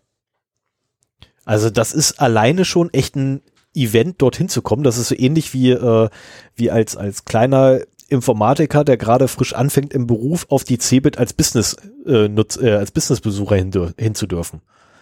Na, wo du auf einmal, nur weil du halt ein anderes Schild dran hast, oder weil du generell erstmal ein Schild hast und einen anderen, äh, einen anderen ähm, Zugangscode in der Tasche, auf einmal überall eingeladen wirst und überall Kaffee saufen darfst, wie bekloppter. Ich war noch nie, glaube ich, in meinem ganzen Leben so viel Kaffee am Saufen wie auf der CeBIT an de in dem Jahr. Ähm, und das sind halt echt Events. Ne? Und ich habe mit, mit Leuten damals von Microsoft reden können, ähm, die dort direkt involviert waren in die Entwicklung etc. Und Das sind allein schon die Gespräche, die man führen könnte, lohnen sich halt. Das ist in, in der Industrie wie in der Wissenschaft äh, ist halt so dieser Networking-Faktor halt eine große Sache. Ne? Also ich habe auch natürlich, ich habe auch schon Talks gehalten auf äh, Aerospace-Messen oder Kongressen, besser gesagt. Und äh, aber das kommt halt auch dadurch, dass ich halt äh, 15 Monate bei der ESA gearbeitet habe in Nordwijk. Und äh, ich kenne dadurch auch ein paar Informatiker in dem Feld, nämlich alle anderen YGTs, die mit mir dann halt da waren, plus noch ein paar, äh, paar Angestellte von der ESA da. Von, von dem einen habe ich gerade äh, vor ein oder zwei Jahren mal wieder eine Nachricht bekommen, dass er jetzt in Rente gegangen ist. Oh. So 20 Jahre nichts gehört und dann meldet er sich mal. Vor allen Dingen, das war der, der nie gesprochen hat. Also es war schwer, aus ihm ein paar Worte rauszubekommen und plötzlich meldet er sich bei dir. Oh, wie geht's dir denn? Ich bin jetzt übrigens in Rente. Fand ich total lustig. Jetzt hat, mich er, jetzt hat er. Ressourcen für zwischenmenschliche Kommunikation frei. Ja, genau, genau, genau. Aber ich frage mich gerade eine, eine Sache. Wer wartet jetzt seinen Kobol-Code? Ah, das war. Also da habe ich das erste Mal auch wirklich ähm, mit, mit dem World Wide Web äh, zu tun gehabt. Also ähm, davor war alles so auf Terminal-Ebene, was ich gemacht habe. Ne? Also E-Mail-Client im textbasiert im Terminal, Browser. Ja gut, da hatte ich schon mal Mosaik, so der konnte schon Bilder darstellen, war ja wichtig für die Trojan Room Coffee Machine.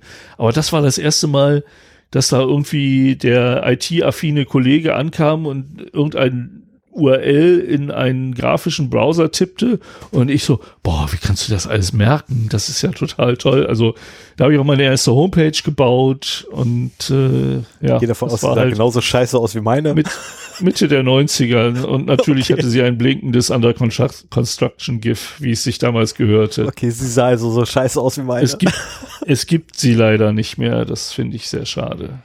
Ich bin sehr froh, dass meine nicht mehr gibt. Ähm, ich habe noch ein paar Gehversuche äh, aus der alten HTTP-Zeit, als HTTPS noch nicht ich weiß gar nicht, ob das doch erfunden war das schon, aber es war noch nicht verbreitet. Ähm, ich habe noch ein paar Gehversuche davon über, äh, die ich irgendwie, ich weiß nicht warum, aufgehoben habe. Ich sag nur schlecht, schlechter am schlechtesten Augenkrebs und dann kommt meine Homepage. Boah, war die scheiße. Aber, das muss man sagen, sie war klar lesbar. Also der, der Quelltext. Der war super formatiert und super lesbar. Äh, Das muss man Ja. sagen. Das habe ich damals schon gemacht. so. Ne? Das ist so ähnlich wie, wie schon wieder abgegr- abgedriftet. Ja, aber extrem. ESA war, eine, ESA war eine tolle Zeit, deswegen komme ich da sehr leicht ins Schwafeln. Yep, und Quelltext äh, ist äh, oder das das das die Strukturierung von Quelltext ist ja eher so meins. Da bin ich immer ganz groß drin. Ähm, Sven kann das übrigens bezeugen, der hat Quelltext von mir bekommen. Lauffähigen Quelltext.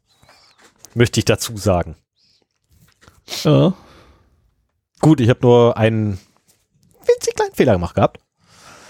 Ähm, aber das ist halt, ja, ich, ich, ich, ich war da in einer anderen Welt unterwegs. Nicht runterkopieren, einbinden, na egal, als Include, dann hätte es auch funktioniert. Sollte vielleicht intelligenter sein manchmal oder ein bisschen aufmerksamer. ja, nun mach mal weiter. So, Keiner weiß, wovon du 31.12. redest. Wir nähern uns diesem Jahr oder auch nicht wirklich, weil die nächste ist dann wieder weiter hinten. 31.12. CT deckt auf. Also der Heise Verlag ähm, war ganz, ganz dolle als Hacker unterwegs. Richtig, richtig dolle. Ähm, und sie haben aufgedeckt, dass es doch mehrere Sicherheitslücken in der elektronischen Patientenakte gibt. Ähm, eigentlich, ah, ich muss, ich muss, Works as designed. Also mein, mein, wenn man, wenn man Sag mir doch erstmal, worum es geht. ja, Moment. Ähm, also wenn man mich fragen würde, was ist dein Kommentar dazu, äh, wäre tatsächlich mein einziger Nein, Kommentar. sag erst mal, Work worum es geht. designed. Weil die elektronische Patientenakte sollte ja eigentlich zum 1.1. für alle, äh, für den 1.1.2022 für alle deutschen Bundesbürger verpflichtend werden. Sprich, eure ähm, Krankenversicherung stellt euch eine Applikation zur Verfügung, mit der ihr auf eure, eure elektronische Patientenakte zugreifen könnt. Ärzte und sonstige Stellen, Krankenhäuser und so weiter können ebenfalls auf eure Daten zugreifen und es findet ein ja tatsächlich digitaler Austausch eurer Befunde und eurer Diagnosen und Verläufe statt, was vieles vereinfachen würde. Vor allem fällt weg, dass man diese dämlichen CDs hin und her schleppen muss, weil da irgendwie irgendwelche dämlichen CT-Bilder drauf gebrannt wurden, ähm, die halt der nächste Arzt bewerten muss. Äh, stattdessen hat man sich gedacht, nein, wir bauen jetzt eine zentrale Infrastruktur. Da wird alles abgeladen und von dort wird alles wieder geholt, wenn man es denn braucht. Ähm, die Ärzte kriegen eine Anbindung an dieses System und der äh, und die Labore ebenfalls und zusätzlich natürlich auch noch der, ich nenne es mal in Anführungszeichen, Kunde, ähm, Patient, ja, schwer wie man es bezeichnen möchte. Also ihr oder ich kriegen ebenfalls einen Zugang, weil es sind unsere Daten und wir dürfen dann entscheiden, wem wir die Daten freigeben und wem wir welche Daten geben wollen. Zusätzlich dazu hat man sich überlegt, ah, das wäre schon geil, wenn natürlich der, der in Anführungszeichen Kunde ebenfalls auch Daten in das System einbringen kann, weil er seinem Arzt beispielsweise, was ich, hat noch hier so eine, so eine, so eine alte, alte Subscription gefunden und möchte seinem Arzt, seinen neuen Arzt geben, hier, pass auf, das ist das, was mein alter Arzt mir immer verschrieben hat, das hätte ich gerne wieder. Ähm, um quasi seine analoge Patientenakte dort reinzupumpen, ähm, per Scan, PDF, rein damit und dann freigeben für den Arzt da drüben, dann kann der sich das runterziehen. Ähm, würde auch so tolle Sachen äh, wie, was ich ja, wenn man von, von staatlicher Stelle mit staatlicher Fürsorge, ähm, Gesundheitsfürsorge kommt, kann man halt die Akte dort auch viel besser mitnehmen und dann ins zivile Leben übergeben. Ähm, alles schön und gut. Das Problem ist jetzt folgendes. Man möchte ganz gerne ausschließen, dass bösartige Dateien versch äh, verschickt werden über dieses System. Ach, das war das, ja. Weshalb man so Endungen, also man guckt halt auf die Dateiendung und auf den MIME-Type und sagt so, hier, pass auf, alles, was ein Archiv ist, darfst du nicht. Weil Archive können potenziell bösartige Sachen mit enthalten und wir haben nicht die Möglichkeit, bei uns mal eben nachzugucken, das Ding aufzumachen und bösartige Sachen in dem Ding zu erkennen, weil in dem Moment, wo wir es aufmachen würden, hätten wir ein Datenschutz-Fiasko schlechthin. So haben wir das noch nicht. Die Daten liegen dort, die Daten sind Ende zu Ende verschlüsselt.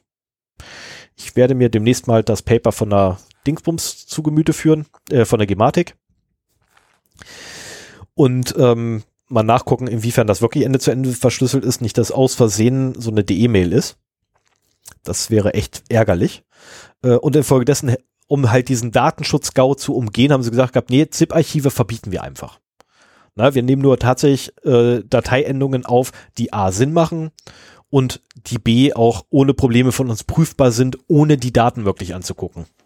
Oder ohne uns irgendwelchen Scheiß reinholen zu müssen. Ähm,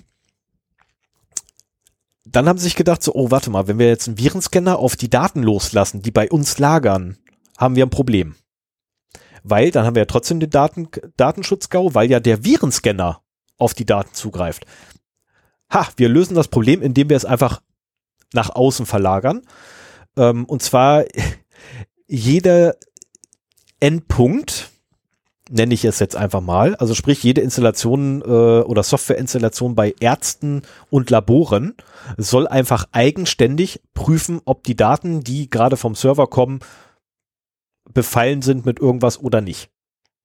Das Schöne ist daran What für die could Gematik. possibly go wrong? Äh, Genau, what could possibly go wrong? Das Schöne für die Gematik ist, sie haben dieses, dieses, Pro dieses Informationssicherheitsproblem, was zu einem Datenschutzproblem werden würde, komplett weggeschoben und ausgelagert und externalisiert. Super Idee. Ich wäre wahrscheinlich nach drei Bier auch drauf gekommen. Ähm, ich trinke keinen Alkohol.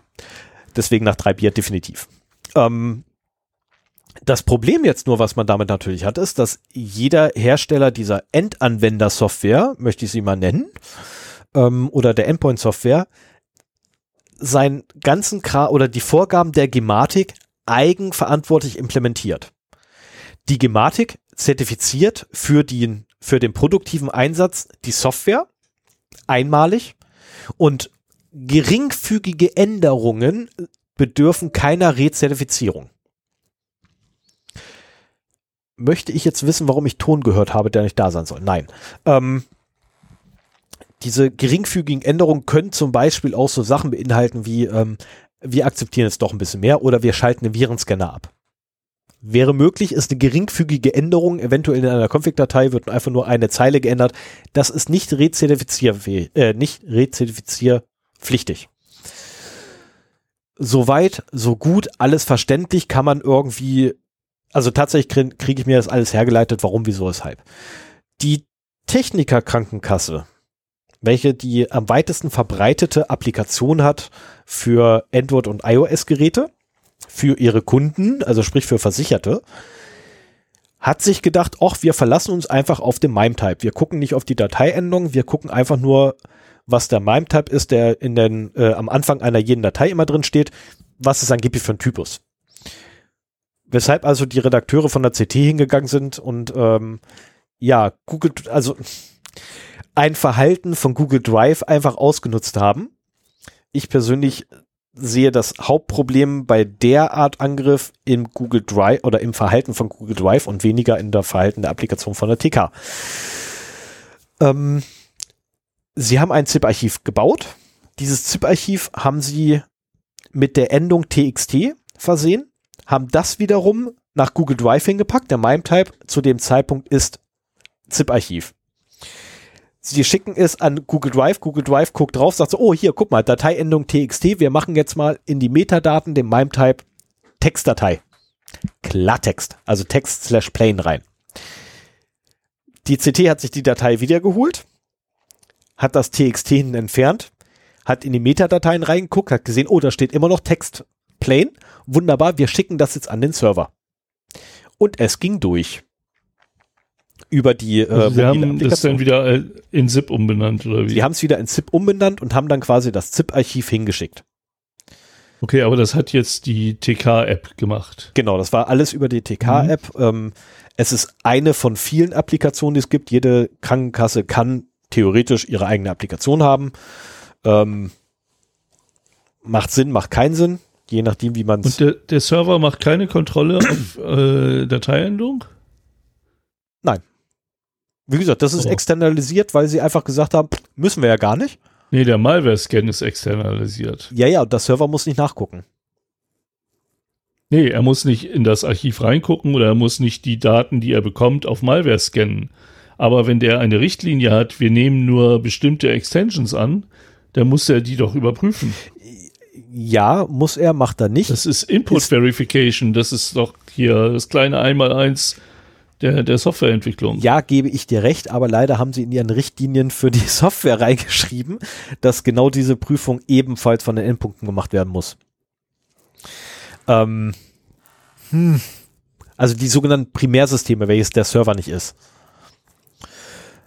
Ähm, wie gesagt, ich werde mir auf jeden Fall nochmal die, die, also wenn ich dann rankomme, ähm, das Pamphlet von der Gematik nochmal geben und mal gucken, ob ich noch ein paar andere Sachen finde, die schön und zitierbar sind.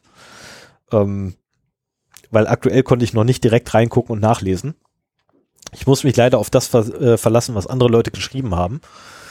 Mhm. Und äh, laut deren Aussage ist es halt so, ähm, dass das, was die Server der Gematik machen, oder das sind ja nicht die Server der Gematik, ähm, das ist unter anderem IBM mitbeteiligt, ähm, dass das, was die Server machen, ähm, works as designed ist, während das, was die TK macht, not worked as designed ist. Auf der anderen Seite, ganz, äh, also ernsthaft, so, so, so ein kleines Mobiltelefon zu sagen, hier, du prüfst jetzt dieses und jenes und wel und dem zuzumuten, letztendlich den, den, ich nenne es mal Malware-Scan zu machen, ist irgendwie auch ein bisschen daneben.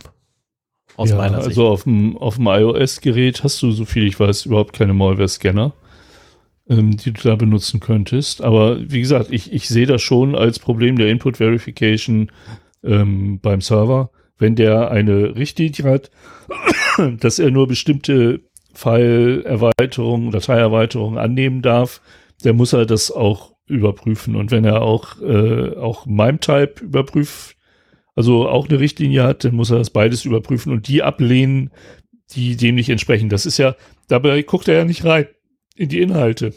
Richtig, er guckt sich nur Metadaten an und ich persönlich gehe fast davon aus, dass in der Richtlinie drinstehen wird, ähm, der Typus, der Typus, der Typus, der Typus sind verboten und nirgendwo drin wird drinstehen, ähm, die Dateiendung ist verboten, so einfach nur Archive sind verboten.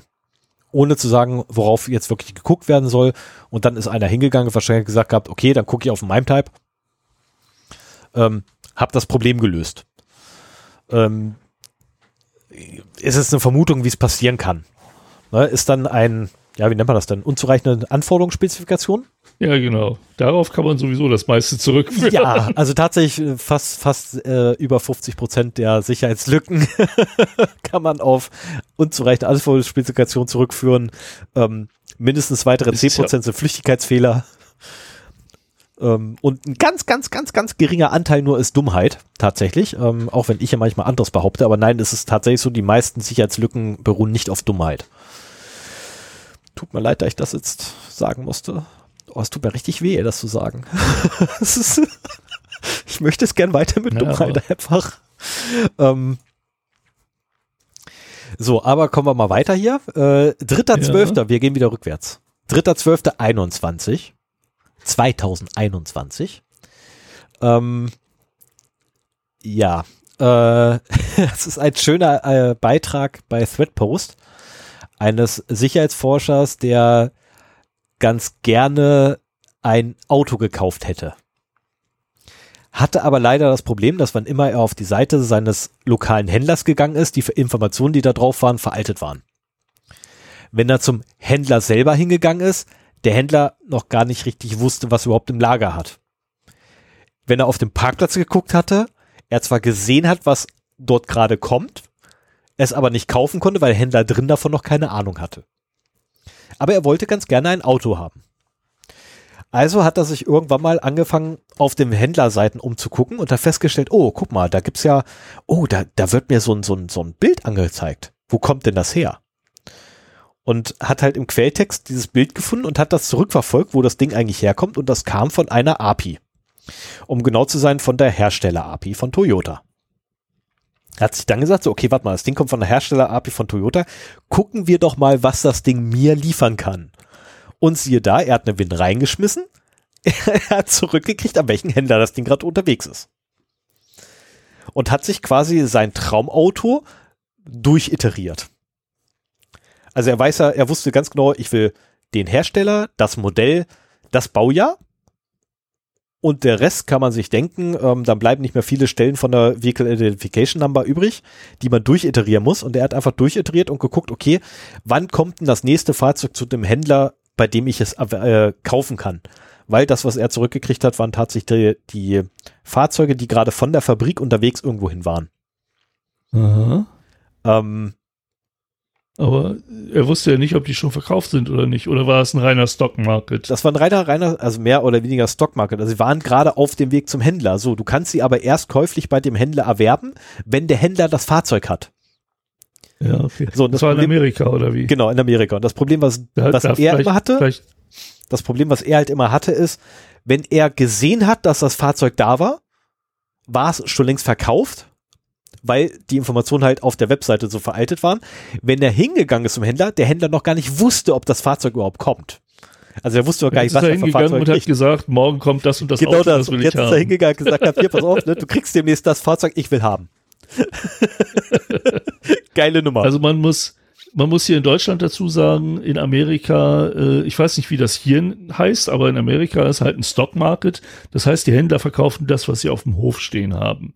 Und hier ist es halt sehr oft so, dass du dein Auto konfigurierst, also wenn du Neuwagen kaufst zumindest, dein Auto halt konfigurierst und dann sechs Monate wartest, ähm, im günstigsten Fall manchmal auch länger, bis du dann halt endlich mal dein Auto bekommst. Das ist aber dann auch genauso, wie du es dir konfiguriert hast. In meinem Fall habe ich danach schon wieder Sachen gewusst, die ich gerne anders gehabt hätte, aber egal. Und äh, das ist natürlich ideal, wenn du dann quasi vor dem Händler weißt, welche Autos zum Händler kommen und wann. genau das. Äh, hast du natürlich einen sehr guten Wissensvorsprung. Ja, ich meine, es gab, es gab auch irgendwann mal so einen Vortrag auf der Black Hat, nee, Red Hat, White Hat, auf der White Hat oder auf der Black Hat, da bin ich mir gerade nicht sicher. Ich kenne nur die Black Hat. Ja, es gibt ja beide ähm, Veranstaltungen. Okay. Nee, das war, das war auf der Black Hat. Auf der Black Hat gab es mal einen äh, Beitrag, wo jemand für einen befreundeten Autohändler ein Skript geschrieben hat, wo er die, ähm, ah, verflucht, ey, das mit der Übersetzung ist immer ein Problem im Kopf. Also in Amerika läuft der, der Gebrauchtfahrzeughandel über Packages. Also du kaufst nicht ein Gebrauchtfahrzeug als Händler, sondern du kaufst ein ganzes Package. In diesem Package, du kannst vorher allerdings sehen, was drin ist. In dem Paket, was du kaufst. Ne? So, und in dem Package sind meistens so zehn Schrottfahrzeuge und drei gute. Oder 20 Ja, super. Schrottfahrzeuge und ein richtig gutes. Oder so ein Kram. Ne? So, die Schrottfahrzeuge wirst du eh nicht los ab zur Verschrottung. Kannst du mir so ein bisschen Geld mitmachen. Und die guten Fahrzeuge sind ja das, auf die du es abgesehen hast. Jetzt war es aber so, dass halt sein Kumpel ähm, immer zu spät war. Also immer wenn die Dinger, wenn, wenn er sie gesehen hat, quasi die Packages, die guten Packages, die sich lohnten, oder die guten Fahrzeuge, die sich lohnten, waren sie schon wieder weg. Also hat er gefragt, hier, pass auf, du bist doch hier Hacker, mach doch mal. Und der hat sich das ganze Ding angeguckt, hat ein kleines Python-Skript geschrieben. Ähm, wie ich mittlerweile rauskriegt habe, Python ist schweinelangsam. Das ginge also schneller. Und hat Ja. ähm, angefangen, diese Pakete unter der Nase wegzuklauen. Wann immer ein neues hinzukam, hat er das und bestimmte Kriterien erfüllt waren, sofort geworfen. Also sofort ein Gebot draufgeworfen, fertig. Das Ding war weg vom Markt wieder. Ähm, und der hat's hingekriegt gehabt von eins aus 1000, die der Händler abgekriegt hat, zu bringen auf fast, also fast 95 aus 100. Und dann allerdings über Zeit äh, begab es sich dann, dass seine Rate nach unten gegangen ist. Und er feststellen anderen musste, okay, da hat, anderen, da hat jemand anderes ein anderes Python-Skript geschrieben, also muss ich mein Python-Skript schneller machen. Ähm, wenn ich den Vortrag, also wenn ich live in diesem Vortrag gewesen wäre, wäre ich wahrscheinlich aufgesprungen ähm, und hätte gebrüllt, mach's in C, schneller geht nicht. Aber ähm, also Python ist einfach langsam ohne Ende. Ähm, ich habe auch schon mal mit rumexperimentiert und ein paar Sachen implementiert und musste feststellen, das Ding ist einfach grottenlahm. äh, und habe mir dann wieder die Standardwerkzeuge, die ich so habe, ähm, Bash, C, Auto-IT, ha, man mag mich nicht, nicht verprügeln, ähm, oder C-Sharp rausgenommen und siehe da, läuft um Längen schneller. Hm. Ähm, aber es liegt auch mit allein schon daran, dass der Kram halt nicht interpretiert werden muss. Auto-IT wird interpretiert, ja, aber es ist ähm, letztendlich wird es übersetzt in Visual Basic Script und Visual Basic Script ist tatsächlich auf Microsoft-System feilschnell. Und es lässt sich notfalls kompilieren. Und dann hat man dort ein Binary liegen. Und das ähm, geht einfach durch die Aber ganz normale Binary Engine. Das erinnert mich an die schönen Zeiten, als äh, eBay noch eine interessante Verkaufsplattform war und man sich da halt auch so die Sniper äh, eingerichtet hat. Also ich hatte ein Tool zur Bearbeitung äh, oder zum Verfolgen der Auktion, beziehungsweise die haben halt interessante rausgefiltert und dann konnte man damit auch gleichzeitig snipern, sprich man hat halt sein Gebot irgendwie zehn Sekunden vor Auktionsende abgegeben oder sowas. ich glaube, die, die Idee ist, ist nicht neu, äh, sowas halt so weit zu Sorry, automatisieren. dass man das halt hin, hinbekommt. Aber es ist, ist witzig zu sehen, dass dann irgendwie, klar, wenn du plötzlich alle einsackst, Ja, äh, dass dann jemand anders auf die auf eine ähnliche Idee kommt, kann ich mir sehr gut vorstellen. richtig. Ähm, also bei dem, bei dem jetzt mit dem, mit dem Bericht bei äh, Threadpost, da steht da nicht bei, ob jemand anders auf dieselbe Idee gekommen ist. Also er hat das nur halt tatsächlich verwendet, um sein Auto zu kaufen. Und äh, das Ding endet damit so, ich mache mich jetzt auf den Weg in einen anderen Bundesstaat, um mein Traumauto abzuholen. Was ich halt sehr geil finde. Ähm, Ja. Die Überschrift ist Pandemic Influenced Car Shopping. Just use the, manu äh, the manufacturer API. API, Entschuldigung. Wenn, dann richtig. Ja. Finde ich halt geil. Äh, ja, die Hersteller API zu verwenden ist eine coole Idee. Ähm, er lässt auch einen Kommentar noch ab äh, bezüglich der Sicherheitsimplikationen seines Fundes. Ähm, nicht hoch. ähm, nicht schlimm, weil mehr konnte er nicht anstellen, außer rauszukriegen, welches Fahrzeug wird gerade wohin geliefert. Ja, es ist halt, äh, Also mit der Information alleine allerdings könnt ihr auch schon verstößt wieder, halt gegen kaum ein Schutzziel. Vielleicht so ein bisschen Vertraulichkeit, aber du veränderst die Daten nicht, äh, du schränkst deren Verwendung nicht ein. Was du natürlich machen kannst, ist irgendwie, äh, wenn du dein Auto gefunden hast, äh, noch ein DOS, DDoS auf äh, die API, damit die anderen da, das nicht mitkriegen oder so, ne? Aber das nee, also Idee, ja. das ist, äh, glaube ich, auch ist unkritisch. Aber ein schöner Hack, muss ich sagen. Ja. Aber ich, also es hat auch Freude gemacht, äh, tatsächlich das Ding zu lesen. Ähm, ich bin ein sehr langsamer Leser und ich habe gerade mal sechs Minuten gebraucht. Ähm, Naja. Also das Ding ist wirklich nicht lang. Also die meisten Heise-Artikel sind länger. Also mit anderen Worten, wir haben jetzt länger drüber gesprochen, als Ja. das Lesen gedauert hätte. Genau das. Na, super. Ja, so, solche, ja, aber solche News müssen sein, ne, weil immerhin mein Ja. anerkanntes Ziel seit der ersten Folge ist, keine Episode unter zwei Stunden. Ja, das wäre also die halbe Stunde, die jetzt noch fehlen, die kriege ich auch voll, da mache ich mir keine Sorgen. Ja, nur fast bei Fun and Other Things, da mache ich sie nur fast auf Fall. Naja, Okay, du bist gemein. Ich habe jetzt gerade gesehen, dass du da Downloadzahlen reingeschrieben hast. Das finde ich jetzt nicht schön. Super, kann ich wieder die ganze Nacht nicht schlafen wegen dir. ach was, du kennst sie ja auch schon, das ist ja nicht so wild. Nee, aber ich habe auch gedacht, dass du vielleicht ein bisschen länger Pause jetzt von deinem Thema haben möchtest, weil ich einfach gesehen habe, dass du sehr viele Seiten Vorbereitung hast.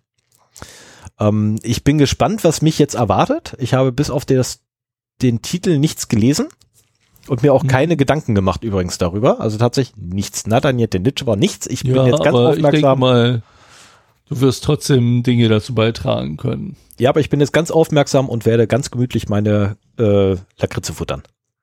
Ja, mach von das. daher- Oder mach das Mikro aus, ich will keinen Schmatzen im Hintergrund. Wirst du nicht hören, ich schmeiße nur rein und lutsches. Ich übergebe jetzt an Sven. Ja. Okay, ähm, ich habe was gelernt. Und das äh, kam für mich dann doch ein bisschen überraschend. Ich hatte ja eigentlich vor, äh, über Smart Home heute zu reden. Und deswegen auch in der letzten Folge, die ich, das, wo ich das Thema hatte, das Risikothema da gemacht. Aber als ich dann die News zusammenstellte, ist mir eine News untergekommen, von der ich dachte so, das ist interessant, da machst du ein Thema draus. Ähm, das willst du nicht einfach so als News abhandeln und gut ist.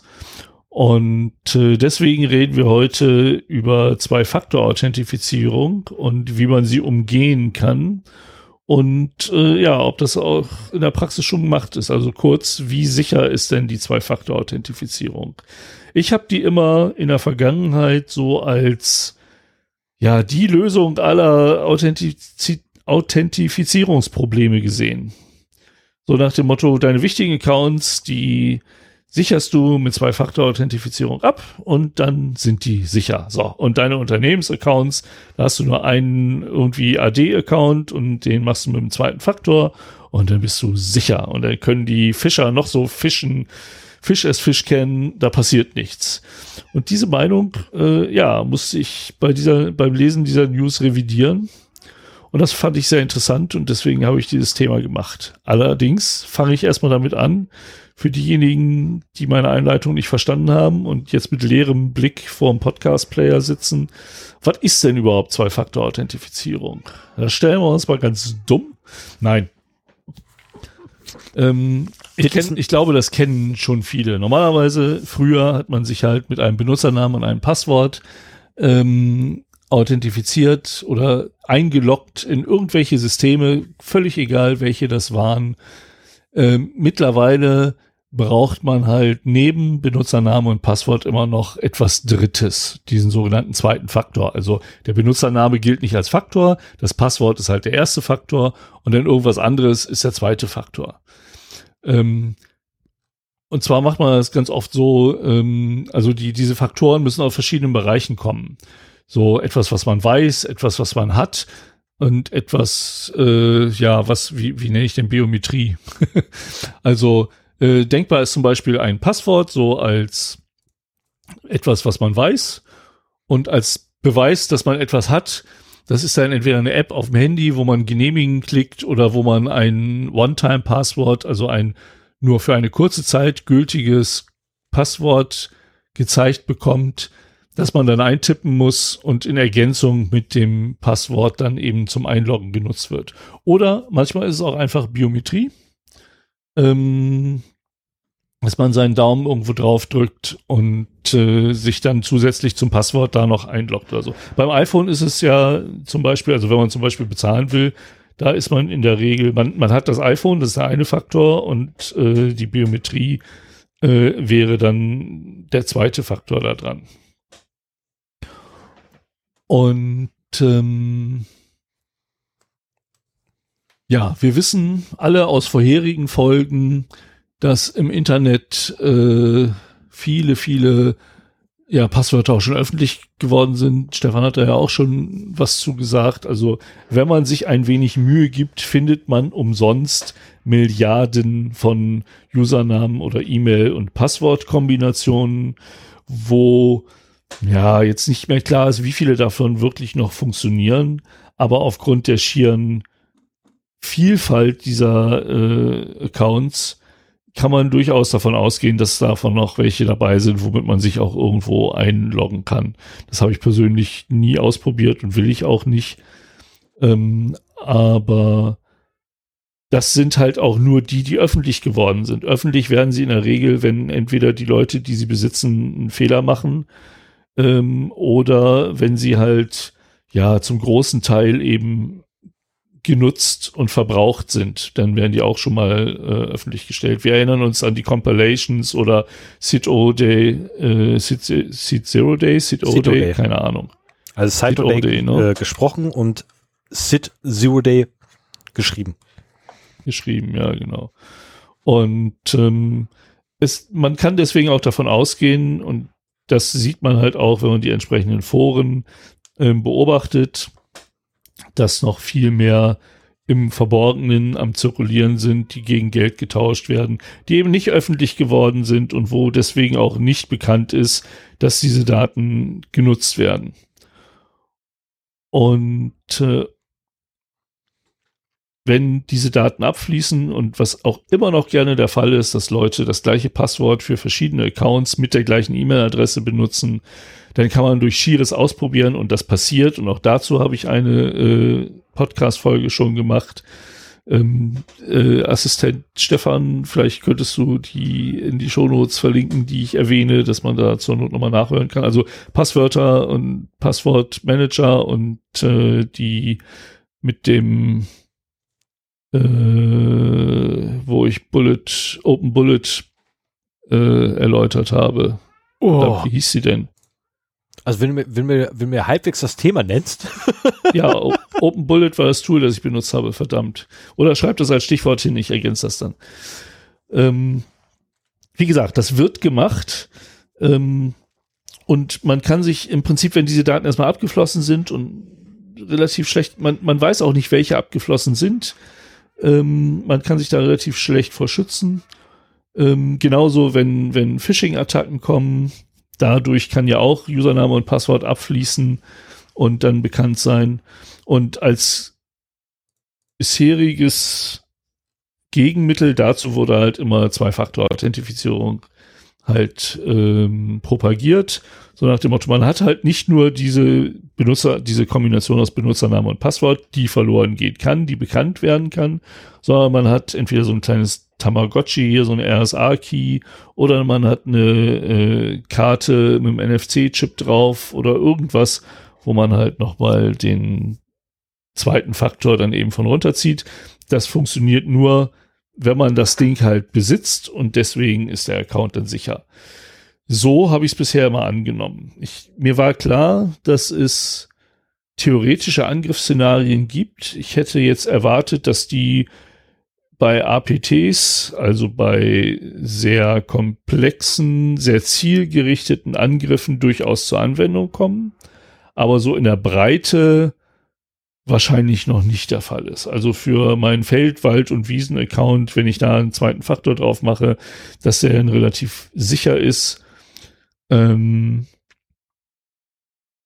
und ich damit keine großen Probleme habe. So, und dann bin ich auf den Artikel vom 27.12. gestoßen, wo ähm, Sicherheitsforscher in der Überschrift angeben, dass sie 1200 Phishing-Toolkits gefunden haben, die Zwei-Faktor-Identifizierung äh, umgehen können sollen. Und das fand ich interessant und habe mich da mal reingelesen. So, und äh, ich habe nachher gegen Ende noch mal eine kleine Liste, wie man sonst noch äh, Zwei-Faktor-Authentifizierung umgehen kann. Äh, hier geht es eigentlich um, um zwei Möglichkeiten, wie das geht. Ähm, du hast äh, genau. Und was auch passiert, ähm, sind halt Man-in-the-Middle-Attacken.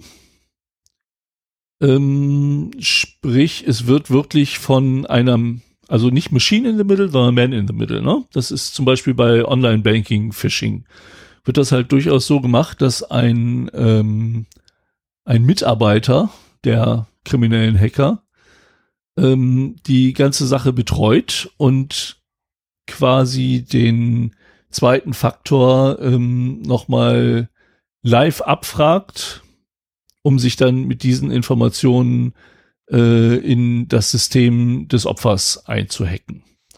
Also da wird wirklich äh, ein Angriff gefahren, der ähm, manuell betreut wird. Was machst du da? Ach so. Ich mache das, worum du mich gebeten hast. Ah ja, deswegen wackelt hier meine Mitschrift. Das ist. Äh Jetzt weißt du mal, wie es mir geht. Ich packe sie ab sofort unten drunter.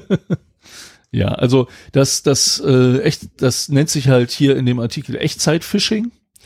Und da ist wirklich ein Operator involviert, der an einem Webpanel sitzt, während der Benutzer auf einer Phishing-Webseite navigiert und mit dieser interagiert. Ne? Und äh, mit den Daten, die dort eingegeben werden, ähm, loggt sich halt der Operator auf der echten Website ein.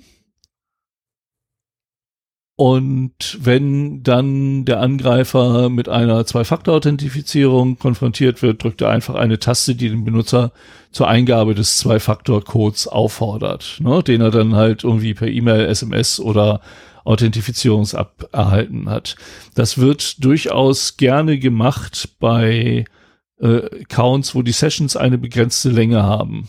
So äh, Online-Banking ist da halt ein beliebtes Stichwort. Ähm, da hat man halt nichts davon, wenn man diese Accounts erstmal einsammelt und dann später benutzt. So, da muss man halt auch sofort ran. Und deswegen ist der Operator da auch durchaus sinnvoll, weil der dann halt im Prinzip anfängt, sobald er drin ist, dieses Konto leer zu räumen. Oder zumindest am Ende der, der Session oder wie auch immer, der wird vielleicht dem Opfer vorgaukeln, dass der Login-Versuch nicht funktioniert hat oder so. Ähm, und so, dass der auch jetzt erstmal den Zugriff auf das Konto nicht hat. Und äh, sobald das der Fall ist, äh, wird dann halt auch mit diesem Account interagiert und das Konto leer geräumt. Insofern brauchst du sowieso, weil du das relativ schlecht automatisieren kannst, brauchst du sowieso einen manuellen Operator, der, der da dran sitzt. Ähm, und auch das, ich meine, äh, es gibt halt Länder, wo die Personalkosten nicht so hoch sind und die Leute bereit sind, viel zu machen für ein Gehalt, das über dem Durchschnitt liegt. Ähm, wie wir es ja auch schon beim Telefonscam erlebt haben. Und hier muss man einfach weniger mit dem je jeweiligen Menschen reden und äh, ja, kann trotzdem im Zweifelsfall große Summen abziehen. Aber, also das ist wie gesagt das Echtzeit-Phishing. Ja, das funktioniert wie normales Phishing. Nur, dass halt ähm, diese zusätzliche Stufe des zweiten Faktors noch mit abgefragt werden muss. Mittlerweile gibt's aber auch deutlich äh, mehr Möglichkeiten, das Ganze zu automatisieren. Und zwar macht das alles Sinn für Accounts, die eine längere Session-Dauer haben. Ne? Also, mhm. was weiß ich, wenn ich mich in einen Google-Mail-Account einlogge, wenn der mit Zwei-Faktor-Authentifizierung äh, gesichert ist, solange ich mich da nicht wieder auslogge,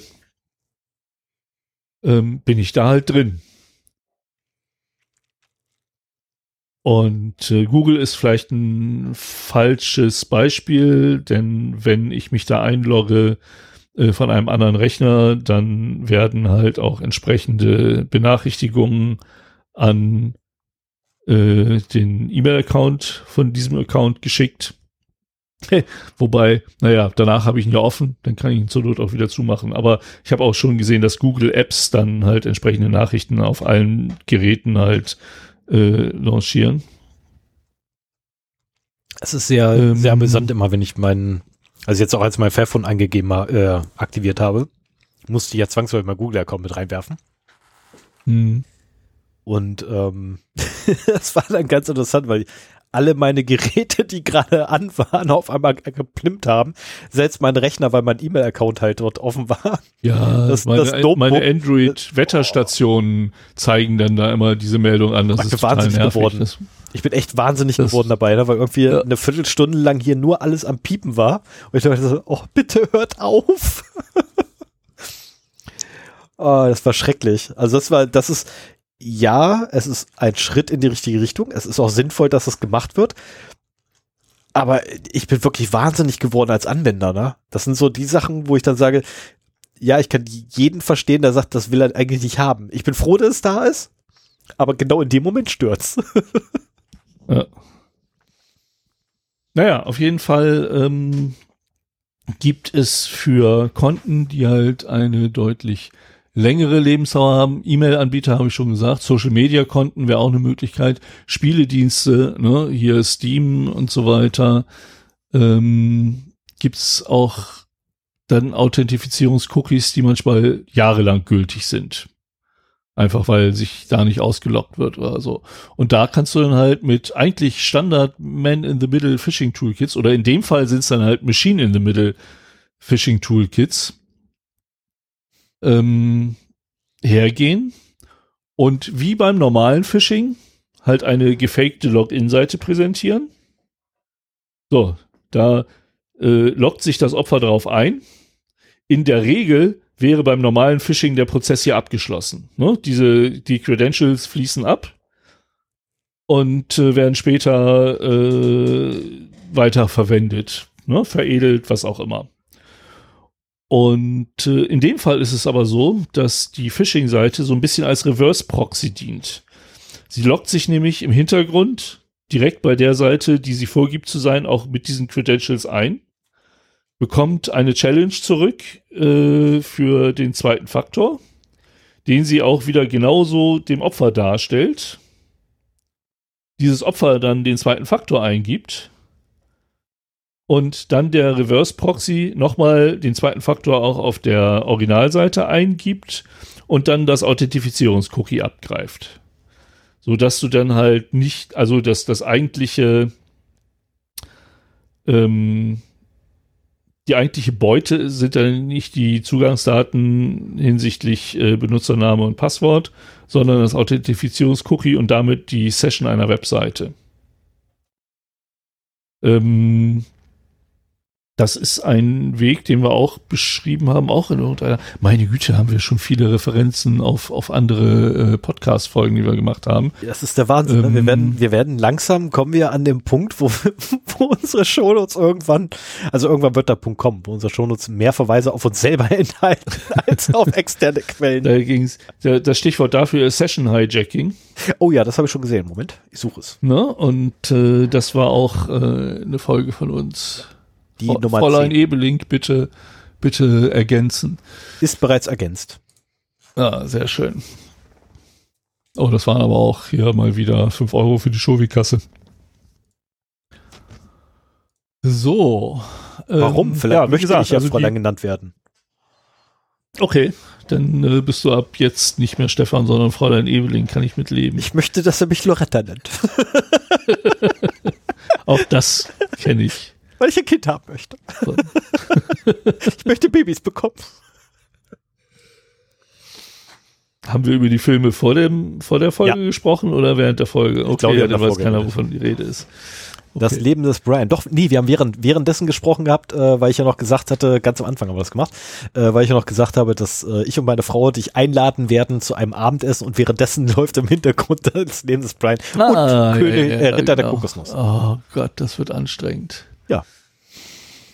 So, ja, ähm, das kann man halt mit Toolkits machen, die auch quasi von Sicherheitsforschern entwickelt wurden. Äh, Im Artikel, ich verlinke ihn ja eh, steht halt Evil Jins, habe ich noch nie was von gehört, Muraena und Modishka als Man in the Middle Phishing Toolkits. Also es gibt Standard-Tools, wie auch bei der Sache mit dem äh, Credential Stuffing. Du brauchst dich im Prinzip nur der normalen Open Source Standard Tools zu bedienen und schon hast du alles zusammen, was du brauchst. Ein klassischer Dual Use mal wieder. Und äh, gut, das war im Prinzip jetzt so das, das Vorgeplänkel. Was das Modischka angeht, habe ich sogar eine Anleitung in Show Notes verlinkt. Das ist wirklich fünf Minuten googeln und dann hast du die auch selber gefunden, äh, wie sowas aufgesetzt wird. Also okay. wer sich dafür näher interessiert, kann sich da noch mal reingucken. Und äh, was die Wissenschaftler aus diesem News-Beitrag jetzt gemacht haben, ist, dass sie ähm, die quasi so Fingerprints des Webverkehrs dieser Toolkits erzeugt haben. Ne? Also ich meine, die Dinger kann man sich selbst installieren und dann guckt man halt, wodurch, wie, wie charakterisiert sich der Traffic, der da durchgeht Woran kann man den erkennen? Woran kann man jetzt erkennen, dass ich gerade mit einem Man-in-the-Middle Phishing Toolkit kommuniziere? Einfach um, um so, ein, so einen Fingerprint zu haben. Und hat das dann losgelassen auf den Traffic ähm, von, da muss ich jetzt mal gucken, wie viele Seiten das waren. Steht natürlich keine Zahl dabei. Die Forscher gaben an, dass sie das Tool mit URLs fütterten, die von der Cybersicherheitscommunity zwischen März 2020 und März 2021 als Phishing-Seiten gemeldet wurden. Also ich vermute, dass sie mit Sicherheitssoftwareherstellern äh, zusammengearbeitet haben, die dann äh, über diese Informationen eben auch verfügen. Einmal so dieses, dass ein User meldet, diese Seite ist eine Phishing-Seite und dass sie dann auch Snapshots des Traffics sozusagen zur Verfügung ste stehen haben. Und äh, dabei haben sie gesehen, dass 1220 dieser Seiten ähm, bereits Man-in-the-Middle Phishing Toolkits verwendeten. Und das, das ist eigentlich so die zentrale Aussage, ich meine, es war auch in der Überschrift, äh, von dieser Studie. Ähm, also Man-in-the-Middle Phishing Toolkits zur Umgehung von Zwei-Faktor-Authentifizierung sind Praxis in da draußen im Internet. Also sie haben wohl ähm, nee. Ah ja, die Zahl ist ein deutlicher Anstieg gegenüber den rund 200 Phishing-Seiten, die Ende 2018 und Anfang 2019 aktiv waren wow. und Reverse-Proxys nutzten wie äh, ein anderer mittlerweile verstorbener äh, Forscher damals mitteilte. So, also das heißt, in den drei Jahren äh, hat sich das mal eben versechsfacht. Wow. Und da Man in the Middle, äh, da Zwei-Faktor-Authentifizierung immer mehr Praxis wird, ähm, wird das wahrscheinlich auch noch mehr werden. Die, die Angreifer müssen sich einfach darauf einstellen, dass die alten Wege nicht mehr funktionieren. Und sobald man einen neuen Weg gefunden hat, der automatisierbar ist, stürzen sich alle drauf. Stürzen sich alle drauf, genau. Ach, Und äh, wenn du dann auch noch Standard-Tools hast, also wie gesagt, bevor ich das gelesen habe, war so, ich nehme Zwei-Faktor-Authentifizierung und in der Praxis, also abgesehen von theoretischen Angriffsmöglichkeiten, in der Praxis ist das dann sicher. Ja, ist es auch noch, wenn man wirklich sich sicher ist, nicht auf Phishing reinzufallen? Hm. Ich würde mal behaupten, dass mittlerweile auch so, so Emotet zum Beispiel, der wirklich Phishing-Mails verschicken kann, die im Kontext regulärer Mails passieren. Nehmen wir mal an, Stefans äh, Business-E-Mail-Account wird gehackt und Emotet schickt eine Antwort an eine Mail. Jetzt nehmen wir mal an, wir hätten noch beruflich zu tun. Das haben wir ja momentan gar nicht. Aber äh, schickt eine Antwort auf eine Mail von mir, die letzte Mail von mir, die ich an Stefan geschickt habe, mit so einem relativ allgemeingültigen Satz, so von wegen, hier kannst du dir das nochmal bitte durchgucken. Ich habe da irgendwie ein Problem mit äh, an mich. Dann öffne ich das natürlich. Oder wenn, wenn das irgendwie ein Verweis auf eine Microsoft Office 365 Instanz ist, dann öffne ich die, wundere mich kurz, weil ich bin noch eingeloggt, aber man ist das ja gewohnt. Ich muss mich am Tag mit Teams, mit Outlook, äh, mit Skype, mit SharePoint mehrfach einloggen und so weiter. Also es ist nicht unüblich, dass ich so drei, vier, fünf äh, zweite Faktoraufforderungen am Tag äh, bekomme dann ist das halt eine mehr. Dann gebe ich halt meine Daten dann nochmal ein und in dem Moment äh, haben die halt meinen zweiten Faktor meine Session übernommen. Dann werden sie wahrscheinlich noch einmal äh, einen Fehler rausgeben und beim zweiten Mal logge ich mich dann auf der echten Seite ein, so dass ich dachte so, habe ich halt irgendwas vertippt, was soll das? Und im Hintergrund äh, haben die halt meine, meine erste Session halt immer noch offen. Passwort safe. ja. Was? Das Stichwort ist Passwort safe. Nee. Weil der vertippt sich nicht. Ja. Ja. Also ich würde zumindest wissen, dass mein Passwort flöten gegangen ist. Ja gut, aber dann, nein, nicht unbedingt. Äh, wenn du jetzt meinetwegen dann aus der Authenticator-App den sechsstelligen Code eingibst, dann denkst du dir doch, ah, habe ich vielleicht kurz daneben getippt oder so. Also ein zweites Mal versuchen, ohne großartigen Angriff zu vermuten, wenn du nicht gerade im Hochsicherheitsbereich arbeitest, ist, glaube ich, völlig normal. Ja, achso, so habe ja. ich halt irgendwas ja. Ne? Irgendwie, oder er hat sich verschluckt bei irgendeinem äh, Buchstaben oder so. Also, ähm, ja, das ist also der, der Tenor hieraus ist wirklich, ähm, auch bei Zwei-Faktor-Authentifizierung muss man aufpassen, nicht auf Phishing reinzufallen. Da fühlte ich mich bisher sehr sicher. Auch wenn ich dieses, dieses Live-Szenario, das habe ich theoretisch gesehen. Ne? Also dieses Man in the Middle mhm. oder ist Echtzeit-Phishing. Aber ähm, da hätte ich schon gedacht, dass ich da nicht unbedingt drauf reinfalle, weil mit meiner Bank interagiere ich auch nur, wenn das von mir ausgeht. Wenn meine, wenn meine Bank mir eine E-Mail schickt, bitte loggen Sie sich ein oder sowas, denn, denn äh, gehe ich auf meine ähm, gespeicherten Bookmarks oder tippe den URL ein, aber ich gerade bei der Bank klicke ich nicht auf den Link. Ich habe so viele Volksbanken Spam-Mails in meinem Spam-Ordner. Das ist eine, eine Welle gerade, hm. ohne Gleichen, an alle, an alte an, an meine Bitly-E-Mails-Adresse, an die Dropbox-E-Mail-Adressen damals. Also das sind Leaks, die irgendwie zehn Jahre her sind, glaube ich. Also lustigerweise übrigens kriege ich oder habe ich bis Ende November E-Mails gekriegt über äh, für die Spaßkasse. Mhm. Und zwar an meine dienstliche E-Mail-Adresse. Ja, genau. Weil überall anders das kommen heißt, die Dinger nicht durch. Die dienstliche E-Mail-Adresse ist auch schon kompromittiert irgendwo. Ja, genau. Also ja, zwangsläufig, meine Güte. Meine dienstliche E-Mail-Adresse kann jeder beim, äh, beim Landesamt für Datenschutz in Niedersachsen abfragen. Das ist Kunststück. meine dienstliche ja. E-Mail-Adresse steht auf jeder Webseite, wo ich irgendwie tätig bin. ja. Zwangsläufig einfach unter Datenschutz nachgucken, da steht meine E-Mail-Adresse in der Regel. Ja, ich meine, wir sind ja auch mit unserer äh, Zero-Day-Feedback-Adresse in einige Spam-Verteilerlisten gekommen. Das ist einfach so, E-Mail-Adressen, die auf Web Webseiten stehen, werden gerne abgegriffen. Also lustigerweise haben wir aber keinerlei Spaßkasse-E-Mails gekriegt. Also zumindest habe ich keine das gesehen. Kann sein, ja. Also das ist halt ähm, der Joke, der der irgendwie gerade umgeht, ist, ähm, die einen werden halt genervt vom Banken so, die Banken haben jetzt bei mir dienstlich aufgehört. Dafür fangen jetzt auf einmal, ähm, ja, sagen wir einfach mal, maskulinere E-Mails an. Ich, ich, möchte nicht näher drauf eingehen auf den Inhalt, weil das einfach, also er sagt, das, das, das spottet Sollst einfach wieder alle. vergrößern? ich, ich schweige dazu. Also sagen wir es einfach so, mein Traumauto ist ein Mini. Ne, also von daher, das, Nee. diese E-Mails machen halt keinen Sinn. Es ist so, hm, das Targeting läuft da amok.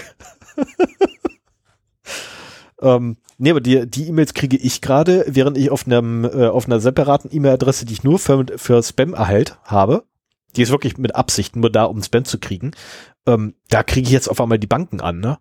Wo ich denke so, okay, aber einmal alle. Also Deutschbank, Lande, äh, hier Spaßkasse, dann habe ich die, ähm, die, die, die, oh verdammt, die, die, oh, wie heißt denn die wieder mit C? Commerzbank ähm, und die Santander. Also ich glaube, Santander ist die seltenste, von der man irgendwie Spam-E-Mails kriegt oder in deren Design.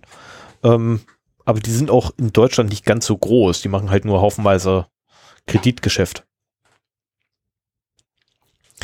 Ähm, so, wo waren wir jetzt stehen geblieben? Ja, äh, ich habe noch ein paar weitere Methoden, äh, wie Zwei-Faktor-Authentifizierung äh, umgangen werden kann. Ähm, da wollte ich aber nur kurz drauf eingehen. Also einmal äh, über das Session Management, insbesondere über die Passwort-Reset-Funktion. Mhm. Weil ich glaube, das ist mittlerweile auch ein bisschen veraltet, äh, weil das auch mittlerweile ähm, in vielerorts gestopft ist. Aber äh, insbesondere auch, wenn du jetzt meinetwegen schon Zugriff auf die E-Mail-Adresse von jemandem hast und dann dein ein Passwort-Reset oder in ein anderes System möchtest, das äh, mit Zwei-Faktor-Authentifizierung geschützt ist. Deswegen ist zum Beispiel die E-Mail-Adresse das, das Wichtigste, was man wirklich schützen muss mit allem, was man hat. Nicht, nicht die Bankadresse, die E-Mail-Adresse. Mhm ähm, dann kannst du halt, wenn du siehst meinetwegen, oh, der hat auch, was weiß ich, von irgendeiner äh, anderen Plattform da einen Account, dann äh, aktivierst du die Passwort-Reset-Funktion, äh, bekommst per E-Mail meinetwegen einen Link, wo du ein neues Passwort setzen kannst und auf dieser Login-Seite ist sehr oft, wusste ich auch nicht, äh, wird hier behauptet, äh, der zweite Faktor deaktiviert. Also wenn, wenn du quasi über den äh, Passwort-Reset da reinkommst, dann brauchst du den zweiten Faktor nicht anzugeben. Genau, das ist so eine Sache. Die andere Sache ist halt ähnlich über OAuth. Ähm, einige Seiten bieten halt auch an, dass du über ähm, Google oder Facebook oder Amazon Account dich einloggen kannst und äh, wenn du die Möglichkeit halt nutzt, hast du unter Umständen dann eben einen, einen weiteren Weg, um in einen Account reinzukommen, der keinen zweiten Faktor einsetzt. Ähm, hier wird auch äh, den Artikel verlinke ich auch noch mal äh, in den Show Notes, wo diese Sachen kurz diskutiert werden. Brute Force wird hier als eine ähm, Möglichkeit angegeben, insbesondere wenn halt der zweite Faktor nur sehr kurz, sehr klein ist. Mhm. Trotzdem hast du es ja oft, dass so ein One-Time-Passwort nur 30 Sekunden gültig ist. Also du musst im Prinzip bei einem vierstelligen, ähm, bei einem vierstelligen PIN, den du da bekommst, äh, in 30 Sekunden 1000 Versuche machen. Das kann durchaus von, vom Server auch bemerkt werden. Also Challenge da sollten accepted. eigentlich Sicherheitsmechanismen drin sind, die ähm, das vermeiden. Gib mir ein Ziel, ich schreibe das Skript. also, aber bitte abgesprochen. Wir haben das ja schon ähm, prinzipiell mit einem nicht veränderbaren zweiten Faktor in der PayPal-Folge besprochen. Ne? Da so die Mengengerüste aufgestellt und so weiter. Was jetzt hier interessant ist, äh, Bypassing Zwei-Faktor äh, oder 2FA using earlier generated tokens. Mhm. Und da kommen wieder Infostealer ins äh, Spiel, mhm. von denen ich eingangs schon erzählt habe. Wenn jetzt quasi aktive Sessions von diesen Infostealern gehijackt werden und kein, nicht zusätzlich überprüft wird, ob das Endgerät schon bekannt ist, beziehungsweise das Endgerät vielleicht auch gefaked werden kann, weil diese Infostealer holen auch eine ganze Menge Informationen über den Browser, ähm, ich könnte mir schon vorstellen, dass man einige der Informationen eben auch dann als Angreifer faken kann. Dann hat man unter Umständen das Problem, dass auch eine mit Zwei-Faktor-Authentifizierung gesicherte Session übernommen werden kann. Ne? Das ist halt auch wieder dieses äh, HTTP-Session-Hijacking. Ähm, da ist es egal, wenn du erstmal hinter dem zweiten Faktor bist, verhält sich das halt ganz ja. normal. Ja, und die guten Services, die haben halt sowas wie eine Vertrauensstellung für Geräte. Da wirst du halt, weil es ist ja auch nervig, immer wenn du dich einloggst und du sollst dich ja auch wieder ausloggen und so weiter. Eigentlich machen wenige. Äh, aber wenn du dich einloggst, jedes Mal wieder den zweiten Faktor eingeben zu müssen, ist doof. Die äh, Akzeptanz sinkt, gerade so im privaten Bereich. Und aber oftmals kann man sagen, hier diesem Browser aber bitte vertrauen. So, der merkte sich meinetwegen den Browser-String und noch ein paar äh, Funktionen. Oder macht es auch nur anhand wirklich eines Cookies, das zusätzlich gesetzt wird. Und wenn du diese Cookies in einen anderen Browser überträgst, dann meckert er nicht und macht die Session trotzdem auf. Das hängt halt immer davon ab, wie der Service, auf den du zugreifst, halt äh, sicherheitsmäßig ähm, definiert ist. Und vor allem ist es tatsächlich ein reales Angriffsszenario, weil mein ähm, Steam-Account zum Beispiel auf meinem Rechner offen ist, zwangsläufig. Ne, ich starte mhm. Steam, er loggt sich automatisiert ein. Wenn jetzt irgendeiner zufälligerweise die Daten klauen und fälschen könnte, ich wäre im Eimer. Also einige, einige Hörer von uns wissen mittlerweile, wie groß mein Steam-Account ist und wie viel das Ding theoretisch wert wäre. Äh, ich wäre völlig ruiniert. Weil das kann ich nicht nochmal nachkaufen. Ist, so viel Geld ja. habe ich nicht. Das ist, ähm, geht nicht. Ne, Speicherstände, pf, egal, Reputation, scheiß drauf, habe ich eh nicht. Ähm, Freunde da drin, nein. das ist so, die kenne ich alle privat, alles nicht so wild. Na, aber viel schlimmer ist hab, dann tatsächlich, dass die. Ich habe in Steam einen Freund, das bist du. Oh. Ist das traurig jetzt? Nein, das ist voll toll. Ihr habt's gehört, ich bin sein Freund. Oh, ich hab, ich bin ein Freund. So, bevor das jetzt ausufert, ich äh, mach mal weiter. Achievement. also wir waren bei den Earlier Generated Tokens, also quasi Sessions übernehmen. Ähm, was dann hier noch als äh, Methode genannt ist, ist äh, Social Engineering. Ja, mhm. damit kannst du halt auch eine ganze Menge machen. Das wird auch gerne von diesen Telefonscammern genutzt, ne? die dann irgendwie ähm, das, äh, das Opfer dazu verleiten, meinetwegen eine Überweisung zu machen oder sich zumindest in den Bankaccount einzuhacken. Äh, nein, einzuloggen während sagen, das die auf dem Bildschirm äh, das abgleichen und, und sich halt da auch ein, einloggen.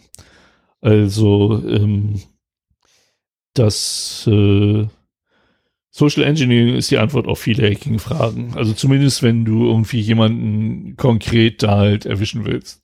Und was nicht in diesem Artikel steht, aber was ich auch noch kenne, ist halt äh, Sim-Cloning. Deswegen, also die SIM ist ja nun auch nicht sehr gegen äh, Vertraulichkeit geschützt. Und je nachdem, welche Möglichkeiten du hast, hast du auch da die Möglichkeit, äh, also das, das ist halt im, im echten Leben passiert, dass SIM-Karten geklont wurden und dann eben auch SMS abgegriffen wurden und man damit die Möglichkeit hat, dann eben SMS-basierte Zwei-Faktor-Authentifizierung zu übernehmen. Das ist halt auch eine Sache, die man jetzt nicht skalieren kann und Tausende damit abzocken kann. Ähm, aber nee, je nachdem. Ist ein sehr gezielter, das ist tatsächlich ein sehr gezielter Angriff, weil du brauchst physischen Zugang zur SIM-Karte. Nee, nee, das machst du auf Provider-Ebene. Ach so, ja, Moment, Moment, das ist aber doch noch kein, kein echtes SIM-Cloning, sondern das ist so einfach nur Account-Cloning, äh, ein Account, Account-Cloning, weil du loggst dich quasi noch einmal ein. Das machst du doch über die SS7-Stelle. Äh, Schnittstelle. Ja. Ja. Das ist ja, okay, alles klar, okay. Ich dachte jetzt gerade, du redest tatsächlich von dem, von dem echten SIM-Cloning, wo du wirklich das physische ja gut, Ding nee, komplett dann, kopierst. Dann musst du, musst du das halt. Äh, und da hätte ich jetzt sowieso ein, Einwände gehabt, weil die Dinger sind tatsächlich gegen Manipulation gesichert. Ähm, hm. Stichwort nee, nee, nee, nee, Episode zu Smartcards. Verdammt. ich suche es. Mist. Ich und mein großes Maul. Ja.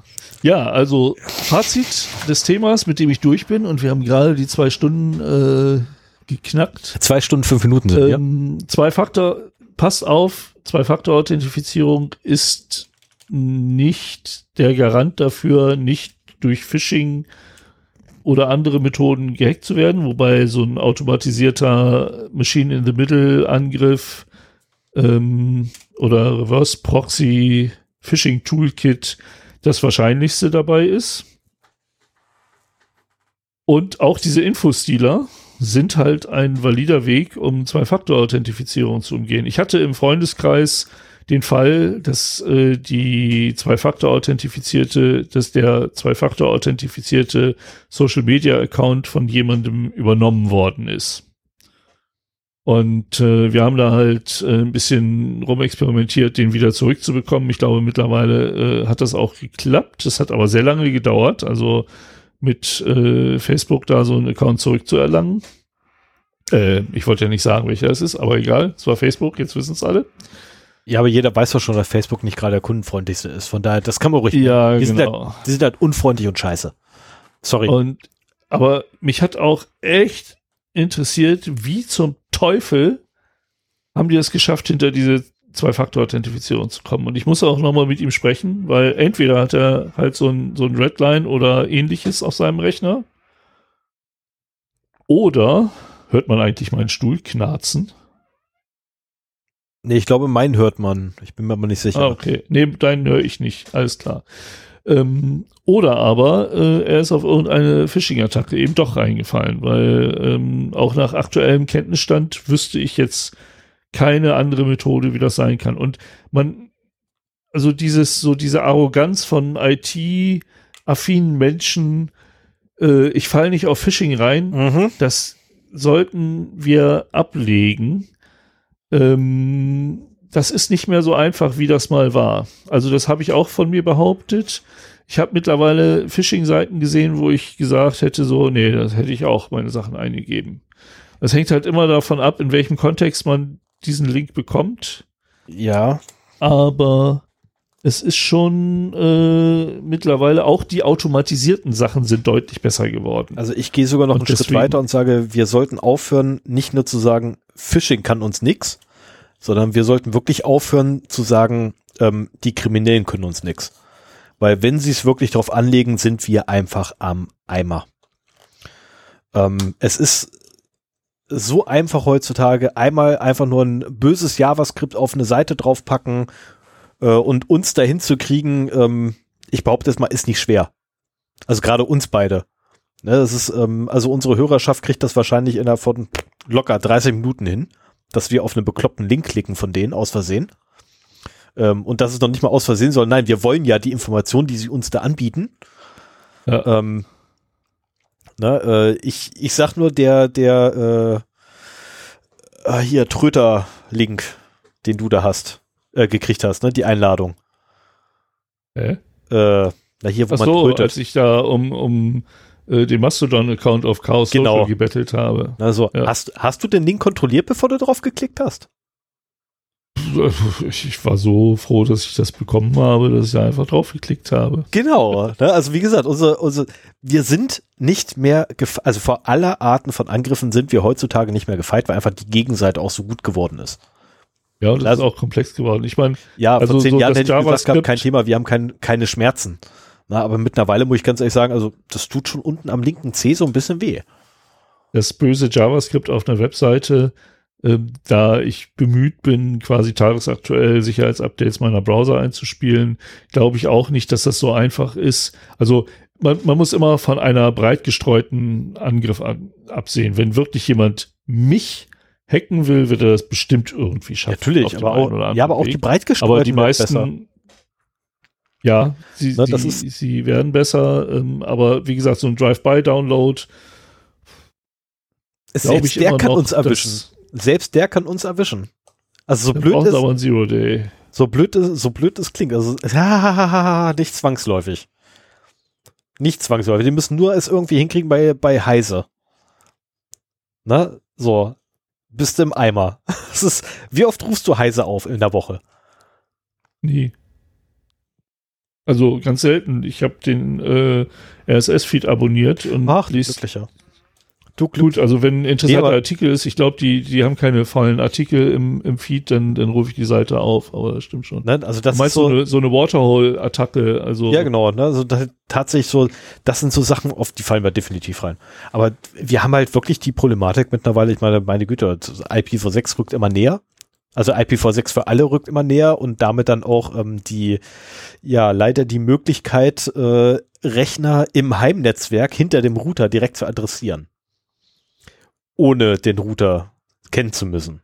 Und das ist das Schlimme daran eigentlich.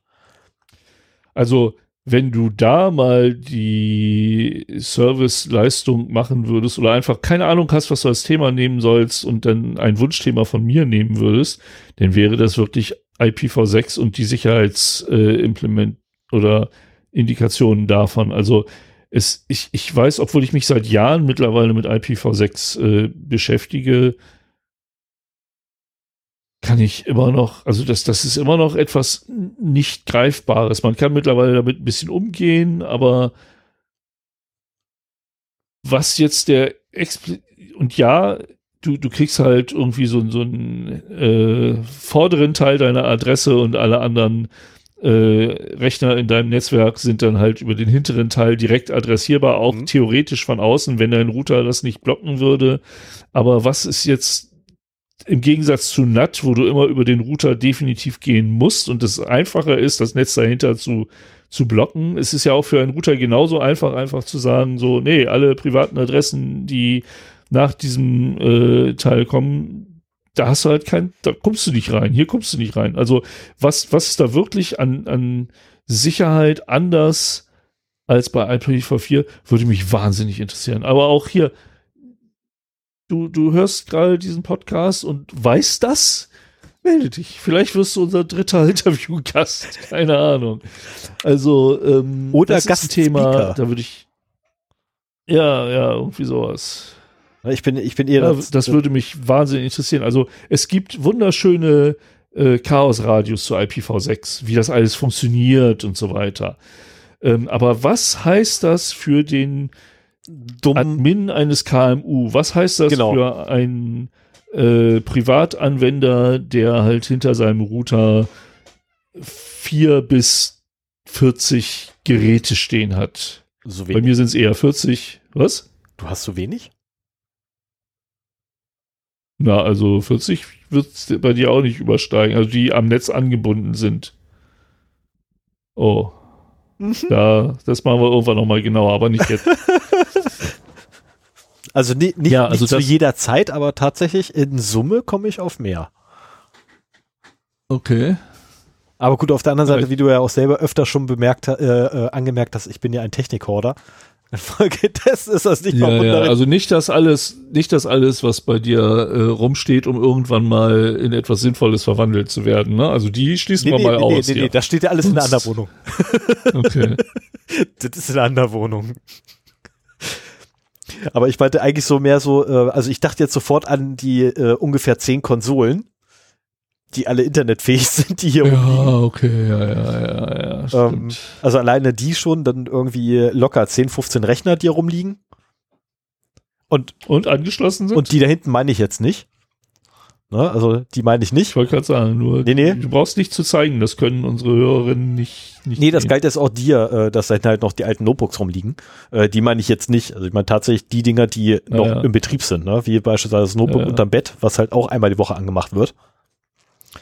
Ähm, zwangsläufig, weil ich möchte nicht, dass da irgendwie zu viele Updates hinten dranhängen, wenn ich dann das nächste Mal irgendwie abends im Bett liege und Fernsehen gucken möchte, weil meine Frau außer Haus ist. Ja, ähm, bevor wir weiter in die äh, Bettrituale von Stefan abgleiten, machen wir einfach mal mit Fun and Other Things weiter, Was für okay? Rituale? Alter, ich hab einen Fer ich hab einen Monitor bei mir im Bettkasten, also im, im Fußende vom Bett verbaut. Ja. Da kommt Dann kommt der hoch. Unterm Bett habe ich ein Soundsystem und das Kind pennt zwei Räume weiter, nicht nur ein. Was bedeutet, ich kann lauter machen. Das ist der Grund, warum ich tatsächlich im Schlafzimmer meine Filme gucken, wenn meine Frau abends unterwegs ist und ihren, ihre, ihre Puzzleabende hat. Ich bin so froh, dass sie die, dass sie die jetzt hat. Das ist so schön, Horrorfilme gucken zu können. Das ist so schön. Die Begeisterung für Horrorfilme ist mir auch immer abgegangen, muss ich sagen. Also ganz ehrlich, ich habe also so richtige Begeisterung habe ich jetzt erst, wo wo meine Frau in meinem Leben ist und vor allem, wo wir verheiratet sind und ich einfach rauskriegt habe, ich brauche brauch mit ihr keinen Horrorfilm gucken. Aus so einfachen Grunde, ich habe keinen Bock anschließend sechs Stunden Disney zu ertragen. Das ist denn der Preis dafür für dich, oder? Ja, vor allem ich brauche dann sechs Stunden Horror und und Metzelfilme, um wieder runterzukommen. Was bedeutet, sie braucht wieder sechs Stunden Disney? Das ist so Endlosschleife, Okay. furchtbar. Na gut. Aber gehen wir mal weiter zu Fun and Other Things. Du hattest da ja Genau. noch was ganz Tolles. Ja, Ja. ich mache aber erstmal das kurze Thema, das ich am Ende stehen habe. so ein Arsch. Ich habe ja das letzte Mal in der, in der Folge vor Weihnachten irgendwie, äh, wo ich nicht wusste, was auf mich zukommt, ähm, was übrigens eine geile Überraschung war, das Gespräch äh, mit, hieß ja auch Daniel?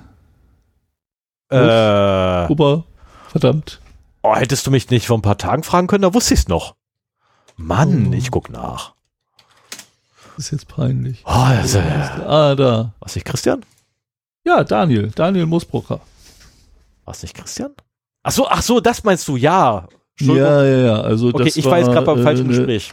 eine tolle Überraschung. Ich habe mich etwas überfordert gefühlt, weil das hätte ich gerne vorbereitet, aber es äh, war trotzdem ein extrem äh, hoch, ein, ein toller Gast Definitiv. und auch ein tolles Gespräch, das mich auch lange noch beschäftigt hat, muss ich sagen. Ja, nicht nur Und, dich, ein äh, paar unserer Hörer auch. Mich, ja gut, mich hat schon vorher beschäftigt. Äh, aber auch, äh, aber auch ein paar unserer Hörer ähm, und unseren Hörern möchte ich nur eins sagen: Macht bitte kein Mist. Ja, Also bitte, bitte, bitte, lass die, lass macht keinen davon. Mist. Lasst euch nicht, damit lasst euch in Schwierigkeiten kommen. Genau, also lasst euch jetzt nicht zu irgendwelchen Straftaten motivieren dadurch. Also bitte, bitte, bitte, macht keinen Mist. So, so gut wie das gemeint ist, muss man auch Das mal dazu sagen. ne? Ja, natürlich. Also, gute Das Problem ist halt, ne, der, der Weg in den Himmel ist gepflastert mit guten Intentionen oder so ähnlich. Der Weg ging, okay, das war falsch, danke. Wie geht's richtig? ja, Naja. Aber ähm, ja, ich hatte, ich hatte ja immer wieder angedroht, so wenn wenn du hier missbaust, dann veröffentliche ich äh, unsere Downloadzahlen. Ich fand Mhm. das unfair den Hörern und Hörerinnen gegenüber, dass sie da jetzt irgendwie so gar nichts zu hören bekommen haben. Und ich finde auch so einmal im Jahr ein bisschen Transparenz. Ich, ich würde mir das auch von anderen Podcasts wünschen, dass sie mal so ein bisschen äh, erzählen, wie denn ihre Hörerzahlen sind. Einige machen das, aber sehr wenige. Und deswegen habe ich mir gedacht, so jetzt zum Jahresanfang, einmal muss das im Jahr ertragen, Stefan. Ähm, mir macht es ja auch ein bisschen Angst. Was denn? Ja, aber äh, das mit der Transparenz, ja, bin ich ein ganz toller Freund von und ich finde es ehrlich gesagt schade, dass die paar Podcasts, die ich höre, die dann transparent, also transparenter sind, in der Regel ihre Zahlen nur andeuten. Naja, ich meine, Ähm, nee, ich, ich finde das wirklich schade, ne, weil mich würde zum Beispiel wirklich interessieren, wie viele direkte Hörer, laut Statistiken bei denen da, ähm, hat denn jetzt Lage der Nation, Logbuch Netzpolitik, MINT korrekt und ich müsste es nachgucken, ja. welche ich noch alle habe. La Lage der Nationen haben da in den AMAs äh, recht konkret drauf geantwortet. Aber ich meine, ich würde hier auch nur, äh, ich kann jetzt keine genauen Zahlen nennen, weil das halt jeden Monat, jede Folge äh, abhängig vom Abstand vom, von der Veröffentlichung der Folge unterschiedlich ist. Ja klar, aber wir können für aber eine jetzt eine Aussage, ne, wir können aber für jetzt ja eine Aussage treffen. Ne, und die Aussage, ähm, die wir treffen, ist ja jetzt gültig und in 20 ja, Minuten nicht mehr. Genau. Oder in zwei Sekunden. Ist halt ähnlich wie so ein, wie so ein, so ein äh, Schnelltest. Ne? Der ist jetzt gerade gültig, jetzt schon veraltet. Ja. Naja, auf jeden Fall dachte ich mir, ich, ich sag mal kurz, äh, wie es bei uns aussieht, zumal das letzte Jahr sehr gut zu uns war, was die Zahlen angeht. Das kann nur an der Pandemie. Ähm, und das hat nichts mit dem Thema zu tun, über das ich nachher noch rede. Das kann nur mit der Pandemie zu tun haben. Ja, vielleicht. Ich habe in der Pandemie weniger Podcasts gehört. Insofern muss es das nicht unbedingt. Aber wir sind halt ein Nischen-Podcast und es gibt noch viele, die uns noch nicht entdeckt haben, die uns vielleicht auch hören wollen würden. Ähm, nur so zwei, zwei Zahlen mal. Wir haben momentan im Monat äh, fünf, fünf bis sechseinhalbtausend, würde ich mal so sagen, Abrufe, Downloads. Das ist ja alles, was wir äh, lesen können. Das hängt auch so ein bisschen davon ab, ob wir ein oder zwei ähm, Folgen veröffentlichen im Monat. Und äh, unsere Folgen werden in der Regel so zweieinhalb bis viereinhalbtausend Mal heruntergeladen. Und äh, da mal ein fettes Dankeschön an alle, die ihr euch das hier antut und unsere ausschweifenden Abschweifungen äh, ertragt. Unsere Verrücktheiten. Ähm, uns macht das halt hier total Spaß. Das ist unser Hobby. Und es freut uns, dass so viele Leute äh, da mithören. Wir sind damit kein riesengroßer Podcast, aber für mich sind das schon Zahlen, die sich echt sehen lassen können. Wir hatten auch nie den Anspruch, riesengroß zu sein. Nee, ja, also aber ich freue mich trotzdem irgendwie. Ja, äh, und wir, wir machen ja auch keine Werbung. Wir, ich, wir versuchen jetzt nicht auf Teufel komm raus, unsere Reichweite zu erweitern. Im Gegenteil, wir haben eigentlich gar keinen Bock darauf, in Social Media was zu machen. Also ich bin froh, dass wir jetzt bei Mastodon sind. Das macht mir da mehr Spaß als bei Facebook, aber viel machen tue ich da trotzdem auch nicht. Also der geilste Kommentar zu unserem Podcast äh, in den letzten, ja, tatsächlich Wochen ähm, also aus dem letzten Jahr, machen wir so, aus dem letzten Jahr, es war letztes Jahr noch, äh, war tatsächlich, wie kann es sein, dass ich die ganze Zeit den Podcast nicht kannte? Ähm, woraufhin ich dann zurückgeschrieben habe bei Twitter, kann es vielleicht daran liegen, dass wir einfach keine Werbung machen und einfach nur vom Mundpropaganda oder durch Mundpropaganda wachsen? Äh, und es kam dann zurück, ja, das muss es sein, danke. also es war echt super.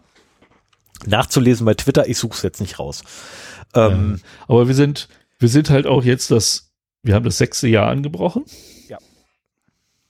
Und sogar das siebte Kalenderjahr, wenn man genau, wenn man es ja. genau nimmt. Und äh, das, das hat schon, also es ist jetzt auch recht langsam gegangen. Wir, wir wachsen linear. Wir haben allerdings einen Sprung drin hinter einer Folge. Das ist immer noch hier Wurmbefall im äh, Smartphone. Die hat uns unwahrscheinlich geboostet, so auf mal eben das Doppelte und man sieht, dass es danach auf einem höheren Niveau weitergeht, als es davor war. Und aber davor war es halt auch so beständiges kleines Wachstum. Aber wir haben auch lange Zeit damit verbracht, dass wir uns über wenige hundert Downloads gefreut haben und so weiter. Und ja, wir freuen uns äh, über jeden einzelnen. Also ich, ich persönlich ja, feiere jedes. Wir würden es auch machen, wenn uns keiner hört. Genau, also A, wir würden es machen, wenn's keiner, wenn keiner hören würde. B, wir machen es natürlich noch gerne, wenn Leute zuhören. Äh, allein schon, weil es, also zumindest von, von meiner Warte aus, ne, es baut ein wenig Druck auf. Und äh, Sven nennt mich immer den Rainer Dremfort der, Pod äh, der, der Informationssicherheitspodcasts. Ähm, Finde ich immer ziemlich ziemlich gemein, die Bezeichnung. nee, das ist ich mein, eigentlich ich, ein Kompliment. Ich mag Rainer Dremfort, der, der, der Mann ist super, wobei heißt er nicht Reinhold? Remscheid? ähm, so, der Running Gag ist jetzt auch durch. Kann ich abhaken für dieses ja. Jahr? Okay. Nee, aber ich, ich, ähm, ich sehe da wirklich, wir sind, wir sind sehr geprägt von diesem Podcast und äh, auch so, was, was die Typen angeht, äh, sehe ich da durchaus ein paar Parallelen. Ja, aber ähm, das, worauf ich eigentlich hinaus wollte, waren ja unsere Hörer. nicht uns. Und ähm, es ist tatsächlich für meine Warte halt so, dass es schon einen gewissen Anreiz gibt, überhaupt die Sendung zu machen. Na, weil äh, ich weiß nicht, wie es bei dir ist, aber ich hatte schon einige Male so abends dann da gesessen und so, oh, können wir es nicht verschieben? Ah, scheiße, komm, ey. Ja, es ist Hast auch du, Arbeit. du Idiot hast es angekündigt, jetzt machst du es auch. Ähm, Ja. Oder äh, da ich dann da sitze und denke so, oh, eigentlich, oh, ich habe so ein bisschen Kopfschmerzen. Ah, es wäre schon cooler, wenn ich mir jetzt einfach hinlegen könnte. Meiner Frau überlasse ich den Hund, ich leg mich hin und penne einfach durch bis morgen. Nein, stattdessen sitze ich heute und mache die Aufnahme, weil wir unsere Hörer haben. Wenn wir unsere Hörer nicht hätten, also wenn wir null Hörer hätten, wette ich drauf, ich hätte dich angerufen heute und hätte gesagt, hab, du, ich habe Kopfschmerzen, ich leg mich hin. Oh, das sagst So. du jetzt. Na gut, lass Stattdessen- uns zu einem schnellen Ende kommen. Moment, nein. Moment, Moment. Stattdessen habe ich mich ja hingesetzt, mit dir den Podcast gemacht und du wirst lachen. Nach zehn Minuten Podcasten waren die Kopfschmerzen weg. Ah, Das ist kein cool. Witz. Das ist, also manchmal hilft es. Ähm, gut, ich weiß, woher sie kommen. Ich habe heute, äh, heute ziemlich lange auf dem Monitor gestarrt und dabei den Kopf halt fixiert gehabt. Das ist nicht gesund, wenn man vor allem da, direkt danach dann mit dem Hund rausgeht bei Wind und Wetter und es ist einfach scheiße kalt draußen und das Heiztuch vergisst, dann ist das nicht gut. Und das durch die ganze Bewegung beim Podcasten selber, weil aus irgendeinem Grund mein Kopf immer nicht still bleibt. Ähm, Ja, Podcasten ist Bewegung. Das ist mir Ja. auch neu. So also letztes wurde behauptet, ich sei ein Stuhl hin und her drehen. So, aber das soll es auch Ja. gewesen sein. Ähm, ich wollte da gar nicht so lange drauf eingehen, aber Nein, wir müssen ich eine Sache mir, noch erwähnen. Diese, diese Transparenz. Was? Wir müssen trotzdem eine Sache noch erwähnen. Wir haben die geilsten Zuhörer. Ja, natürlich. Ernsthaft. Also danke vielmals äh, an den einen Zuhörer von gestern Abend vor allem. Ähm, er weiß, dass er gemeint ist, äh, der sich mein Wehklagen und mein Leid äh, mit dem Raid-System bei mir ähm, angetan hat. danke vielmals für den Support, ernsthaft. Ähm, und wir haben noch einen Hörer, der bei sich alles, äh, nein, der mich darauf aufmerksam gemacht hat, dass unser Server per IPv6 nicht erreichbar ist. Ähm, danke auch vielmals dafür. Ich werde mich kümmern. Äh, mit deiner Erlaubnis würde ich gerne auf dich dann zurückkommen. Ein paar Fragen Okay. stellen. Ähm, Das ist aber nur über die Weiterleitung von der zerodaypodcast.de auf die 0x0d.de, ne? Weil die wird dann per, per IPv6 angesprochen und dann geht der, der Request, äh, der Forward nicht über IPv6 weiter. Okay, sonst Genau. wäre es halt eh nur IPv4, ja. also das ist, Vielleicht äh, kann ich auch bei mir IPv6 abschalten. ja, ich kann, ich kann auch einfach zu endlich bei uns IPv4 mal gezogen? IPv6 anmachen. Das wäre natürlich auch eine feine Sache. Weil und der Joke dabei, ist- der dabei Joke ist, wir haben eine äh, IPv6 lernst du halt ganz viel über IPv6 und dann machst du eine Sendung darüber, okay?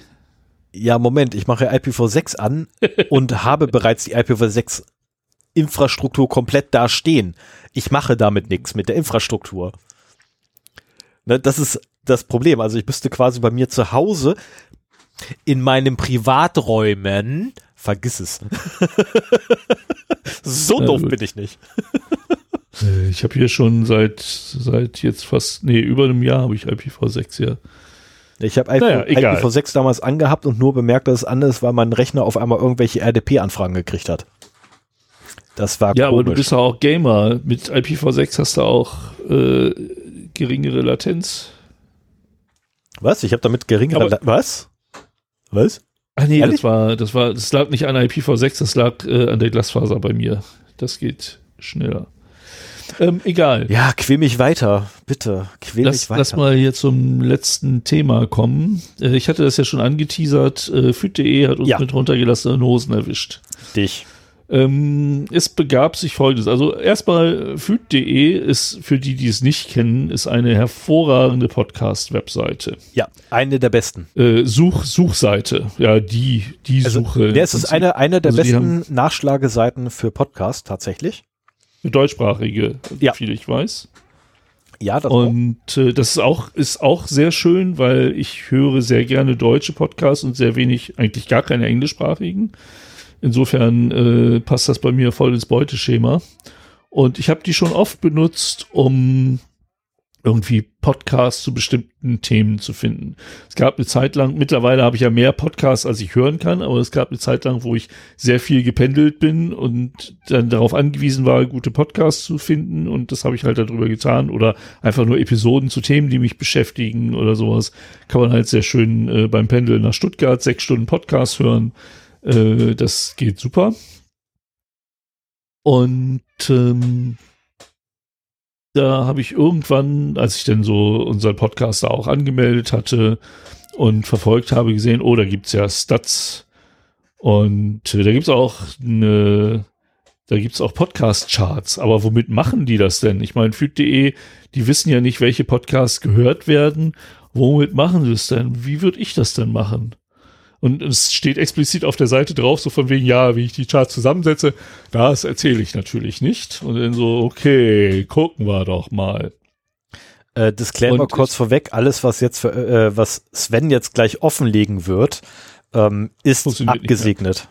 Nee, ist, ist vor allem ja, durch, den, durch den Betreiber abgesegnet. Funktioniert worden. auch nicht mehr. Ja. Ähm, hab dann überlegt, wie ich das machen würde. Okay, so Page Impressions der Podcast-Seite, könnte ich mir vorstellen, ist so ein Einflussfaktor. Kannst ja mal gucken.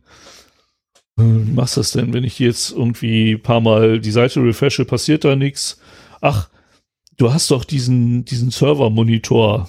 Das ist so ein, so ein kostenloser Dienst im Internet, der halt äh, in regelmäßigen Abständen von diversen Locations ähm, HTTP oder HTTPS-Requests abschickt und sogar dir zurück sagen kann, ob da ein Stichwort drauf gefunden wird oder nur, ob äh, die Seite online ist und so weiter. Ob die Seite online ist, interessierte mich gar nicht, sondern ich habe halt einfach nur unsere Podcast-Seite halt durch den aufrufen lassen und das einfach mal so laufen lassen und siehe da, nach einem Monat war unser Ranking schon höher.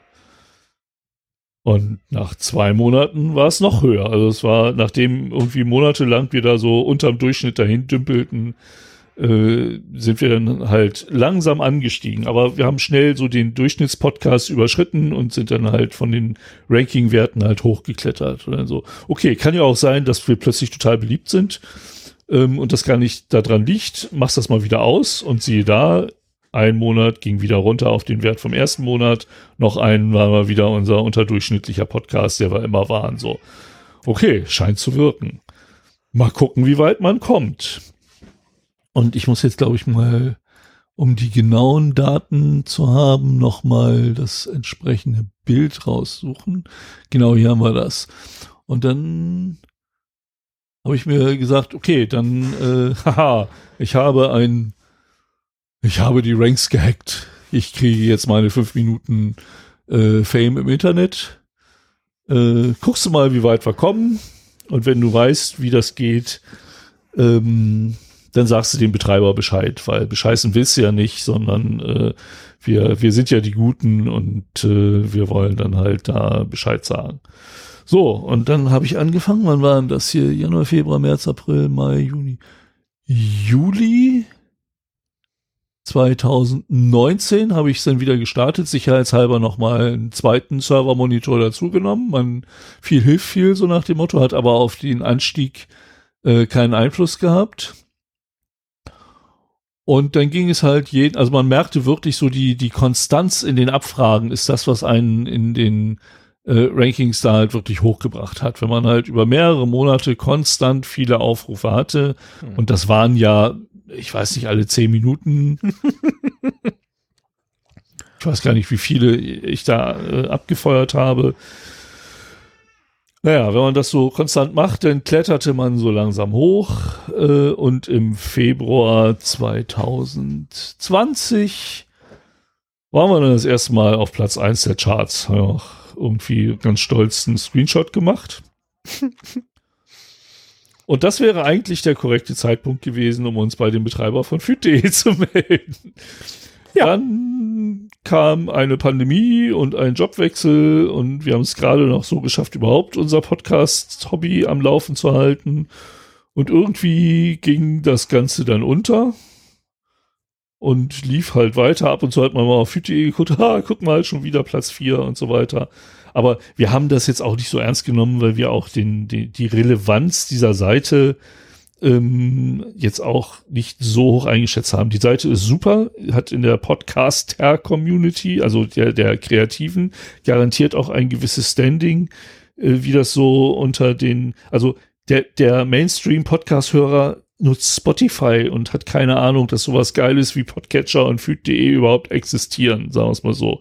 Und insofern, äh, das war jetzt nicht so, dass wir irgendwie äh, das Ranking-System von Google gehackt hätten oder sowas so. Ne? Wir haben halt einfach da einen Weg gefunden, ähm, diese Charts ein wenig zu manipulieren und unseren Podcast da nach oben zu bringen.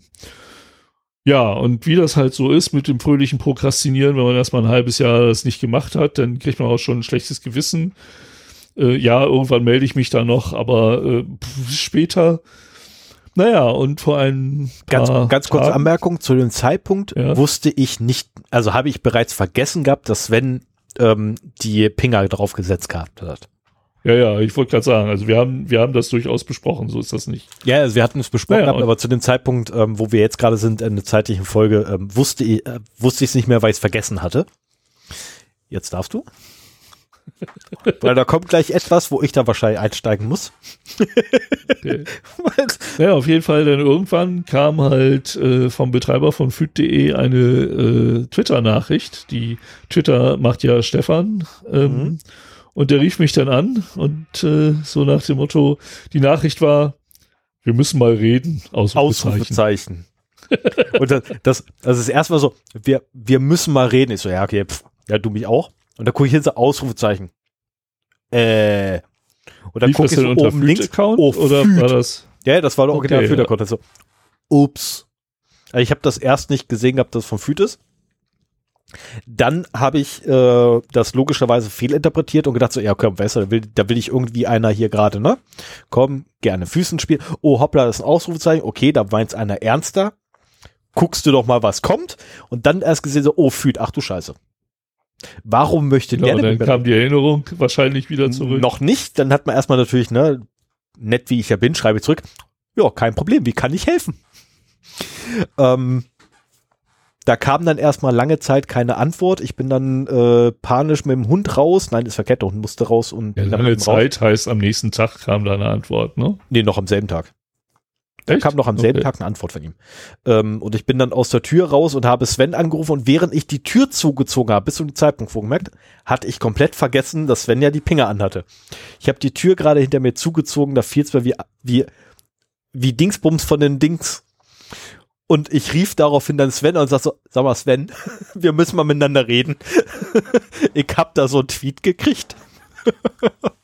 Ja, auf jeden Fall, um ums kurz zu machen, ähm, Wir, sind haben aufgeflogen. es dann nach einigen technischen Schwierigkeiten geschafft, eine, eine Web, also eigentlich wollten wir einen Telefonanruf machen, aber mit dieser altmodischen Technik bin ich nicht klargekommen. Wir haben es nicht geschafft, diesen Ich auch nicht. scheiß Konferenzanruf zu machen und haben dann irgendwie über Big Blue Button äh, eine Videokonferenz gemacht und äh, haben einen sehr netten Betreiber dieser Seite kennengelernt. Christian Bettnarz, ne? Steht ja auch im Impressum, da verraten sagen, wir steht kein in der Impressum Geheimnis. drin, also von daher glaube ich, verraten wir jetzt nichts. Ähm, ja, Christian. Genau. Nur den Nachnamen hast Und- du falsch ausgesprochen, weil da steht kein Z und kein Bettnarek, TZ. ja, genau. Ja, und also haben auch festgestellt, der macht füt.de eigentlich aus ähnlichen Beweggründen wie wir unseren Podcast, einfach weil er es kann und weil er Bock drauf hat. Und, Und er sonst weil, nur Konsument ist und sich Genau, auch gedacht hat, dass er halt ganz gerne was zurückgeben möchte ähm, und hat quasi Füt ins Leben gerufen. Ich persönlich finde das eine geile Leistung. Ich könnte es nicht. Ich hätte da, glaube Ja, ich, auch gar Aber jeder macht halt, was er kann, ne? Und äh, das war ein sehr schönes Gespräch. Falls du mithörst, äh, Christian, schönen Dank nochmal. War nett, dich kennengelernt zu haben. Immer wieder Äh, gerne. Ich liebe es, Leute ohne, also so, so dieses nicht kommerzielle Internet, Leute, die einfach was können und einen Teil ihrer Freizeit dafür opfern, das dem Internet zur Verfügung zu stellen, äh, finde ich einfach geil. Und äh, das ist das Internet, wie ich es haben will, nicht nicht vollgefropft mit irgendwelchen kommerziellen Plattformen sondern getrieben von Individuen, die einfach Bock haben, was zu machen. Egal, was das ist. Ich meine, es gibt auch andere Nischengeschichten, die halt für uns völlig uninteressant sind, aber davon lebt das Internet halt, äh, dass jeder irgendwie da was beiträgt. Und äh, es war ein sehr angenehmes Gespräch. Ähm, wir haben unsere Pinger jetzt aus. Selbst wenn wir sie anhätten, sie kommen nicht mehr durch, sie sind geblockt.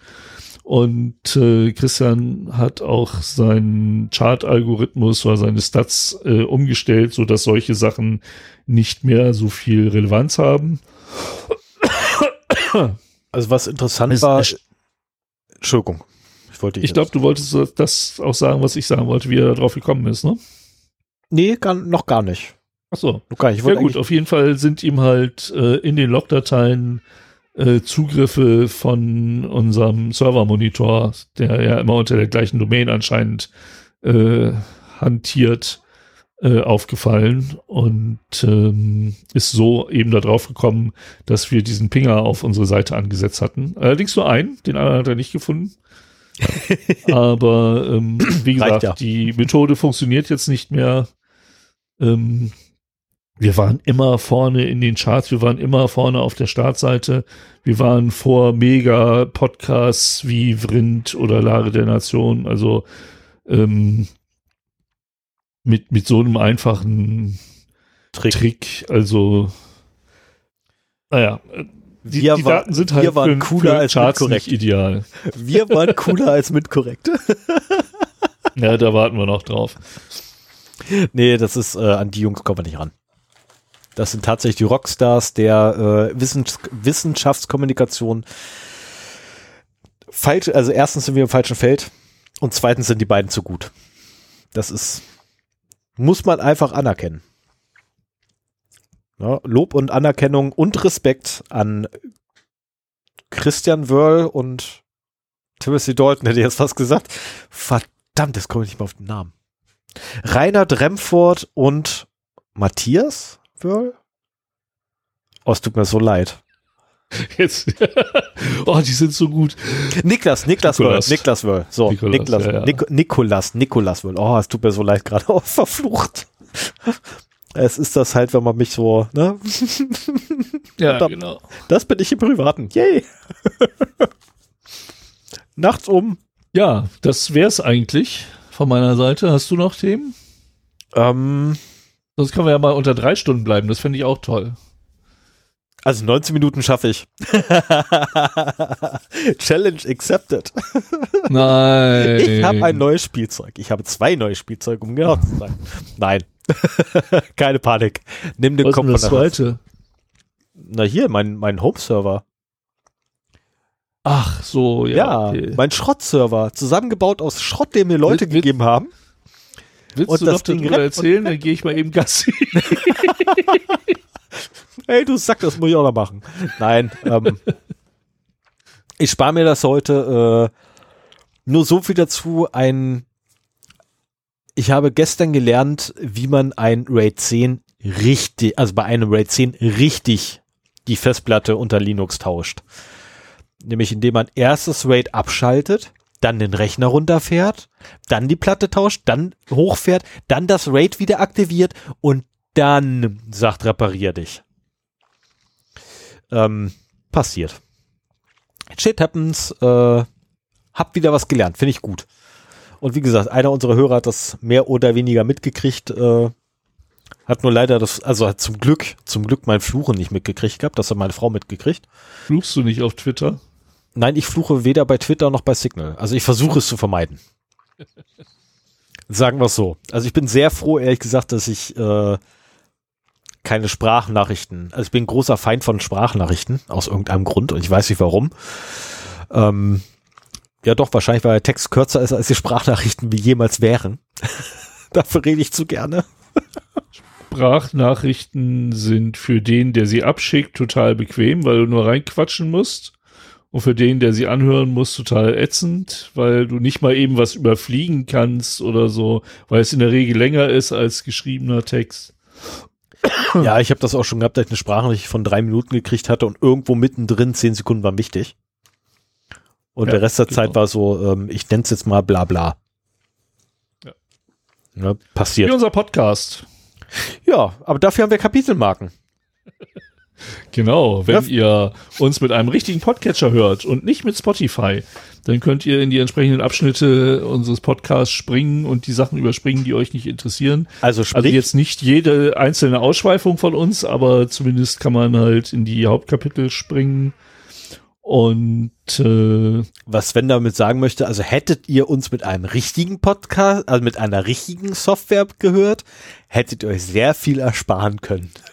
Nein, das machen die meisten. Also unser äh, unser Spotify, unsere Spotify-HörerInnenschaft ist äh, verglichen, also es sind, ich würde mal sagen, von den Zahlen, die ich genannt habe, fünf Prozent, vielleicht zehn, nee, nicht keine zehn Prozent. Also ja, wir haben ganz ja auch noch unsere Spotify-Hörer.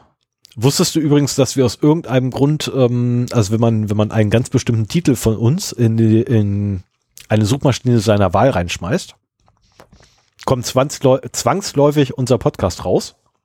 Ach, ja, das ist Ähm, doch schön. Ja, ja, es liegt allerdings wirklich an den Titel. Das ist ja DDUZ und der Rest habe ich vergessen. Ähm, zur Umsetzung, ah, verflucht, ich hab's vergessen. Ja, aber ähm, es müsste doch bei jedem unserer Episoden möglichst unser Podcast rauskommen. Nee, wenn du, wenn du nur den Titel, also einen Teil vom Titel reinschmeißt, nicht. Und da ist es tatsächlich so, dass das Ding wirklich mehr oder weniger einmalig ist. Ah, Das okay. ist ja der, der, oh Gott, ey, was war denn das? Die Richtlinie zur Umsetzung der, Ja, da hast du irgendwann mal so eine mega Abkürzung. Ja, genau. Das Und wenn du diese Abkürzung nimmst und die in die Suchmaschine deiner Wahl reinschmeißt, dann kommt übrigens unter anderem auch ein Ergebnis bei audible.com raus. Ja. Und jetzt werde ich ein bisschen komisch. Warum? Wie kommen wir denn zu Audible? Wir, wir sind überall, wo man Podcast hören kann. Das heißt, ich könnte unsere Episoden bei Audible hören Ich glaube schon, ja. und wenn ich quasi, das, das würde ja bedeuten, dass wenn ich Amazon Prime Kunde wäre, ich die Podcasts einfach gleich original, also gleich quasi mitbekomme, kostenlos.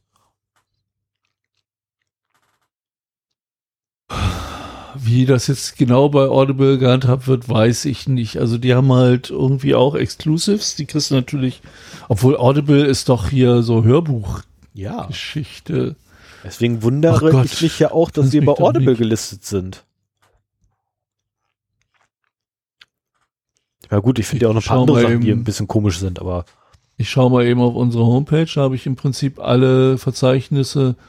Ach, Amazon Music. Was? Also wir sind gelistet bei. Amazon Music. Und äh, Bei MyTuner? Sind wir auch vertreten? ja gut, das sind Kenne ich nicht. also ganz viele, ganz viele Plattformen lesen das Podcast-Verzeichnis von iTunes aus, von Apple. was völlig okay ist. Da, ja, ja, ist, ist, ist es ja auch. Und äh, deswegen, äh, deswegen bist du halt da auch dann überall gelistet. Aber bei Amazon Music musst du dich halt explizit anmelden und vielleicht wird das, ich meine, Amazon Music und Audible ist ja eine Bespoke und unter Umständen wird das dann auch äh, zu Audible gepusht. Das weiß ich nicht, ob du das dann halt auch da hören kannst. Also Amazon Music habe ich uns angemeldet. Okay. Gut zu wissen. Ich habe nämlich keinen Überblick mehr, wo wir alles jetzt aktiv gelistet sind und wo wir einfach gelistet wurden. Pass auf, da gehst du auf www.0x0d.de. Okay, Moment, warte, warte. rechts. www.0x0d.de. Jawohl. Genau. Oder zeroday-podcast.de. Und äh, Letzteres bitte nicht Auf mit der IPv6. auf der Webseite, auf der rechten Seite hast du so Boah. oder finde uns hier.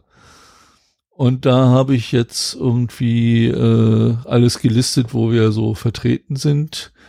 Ähm, ich Da habe da steht auch Twitter. Mastodon und Signal drin. Nee, Twitter ist da drunter. Achso, Twitter ist da drunter. Okay, alles klar. Ich hab's gefunden. Ähm, das ist, ja, das muss ich noch mal ändern. Äh, das muss ich einheitlich machen.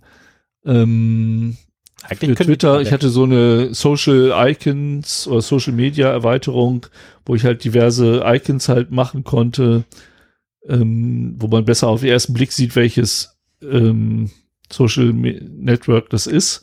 Aber für Mastodon hatten die zum Beispiel nichts und für Signal hatten die auch nichts. Also in dieser Liste habe ich eigentlich das, wo unser Podcast mit dem RSS-Feed angemeldet ist. Und die Icons sollten eigentlich die sein, wie man mit uns interagieren kann. Also Facebook, Twitter, Mastodon, Signal und so weiter.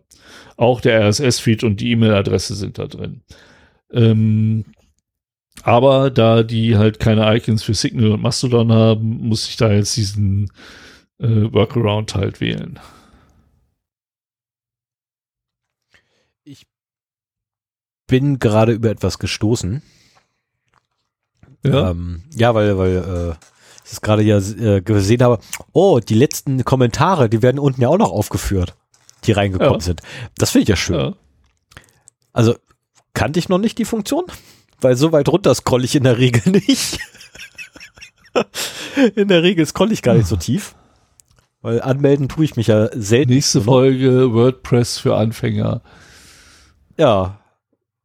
Gehostet ja, von Stefan. Den Host macht dann Sven. Genau. Er fragte, er, er, er bereitet eine Liste vor mit Tätigkeiten und dann fragt er mich ab, wie man diese Tätigkeiten durchführt. Und das Ganze wird euch dann präsentiert, was zwangsläufig dann dazu führen wird, dass kein Schwein sich das anhören wird und antun wird, weil es einfach langweilig wäre. Das wäre was für ein Videopodcast, äh, für, für einen Videocast von uns. Für so ein Livestream. Also Stefan, Stefan übrigens, entdeckt die Welt. Genau. Es gibt übrigens auch die Möglichkeit, ähm, die Kommentare bei WordPress als RSS-Feed zu abonnieren. Okay, das wusste ich jetzt auch nicht. Ich persönlich lese die Kommentare bei uns auf der Webseite gar nicht, aus dem Grund, weil ich sie im E-Mail-Postfach habe. Ja. Und dort lese ich sie. Und in der Regel bist du ja derjenige, der sie dann schon freigegeben hat. Weshalb ich da keine Interaktion mehr machen muss, außer die E-Mails lesen. Ja. Das hat halt Vorteile für mich. Ähm, also von daher, ja, ich lese die Kommentare alle, nicht, dass es irgendwie einer das falsch versteht. Ich lese alle Kommentare, aber halt im E-Mail-Account und nicht äh, auf der Webseite selber. Ja, die Webseite ist irgendwie mein Ding, habe ich so das Gefühl. Damit ja. lässt du mich komplett alleine. Auch nicht komplett. Das oh, ist verkehrt. Doch. Das ist verkehrt. Ich hoste oh, sie doch. dir. Ich sorge dafür, dass die Webs dass die Server komplett aktuell bleiben. Also bitte. Na gut. So. ein bisschen. So. Stefan, ja, wir haben zehn, noch um heißen Brei geredet. Verflucht, noch neun Minuten. Die kriege ich irgendwie noch voll. Nein, nein, nein, nein, Ich krieg die drei Stunden. Ich will die drei Stunden. Macht's gut. Ciao. Bis dann, gut Nacht, gut Morgen oder wie auch immer und habt auf jeden Fall ein wunderschönes Jahr 2022, äh, weil es ist nämlich die erste Episode und wir haben vergessen zu sagen frohes neues Jahr. Willkommen im Jahr 2022. Genau. Besser spät als nie. Genau, die goldenen Zwanziger, wie letztens jemand sagte, oder wie mir gestern mitgeteilt wurde, das Jahr des Linux-Desktops. Oh. Bin mir noch nicht sicher. Okay. Könnte allerdings für meinen Haushalt stimmen. Na, schauen wir mal. Mach's gut. Ciao. Bis dann. Tschüss. Äh, ach da. Ah, Outro.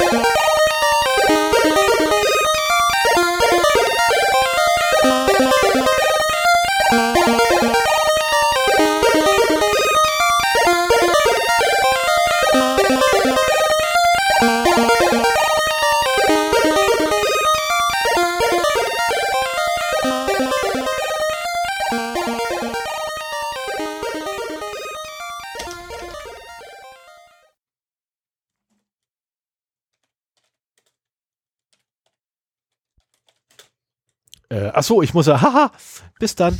Verdammt, jetzt war ich gerade so vertieft in die, in die Vorbereitung der Shownotes. Äh, jetzt habe ich das Stoppen vergessen. Ähm, tschüss, adios, bye, Shalom Nam und so weiter. Verdammt, tschüss.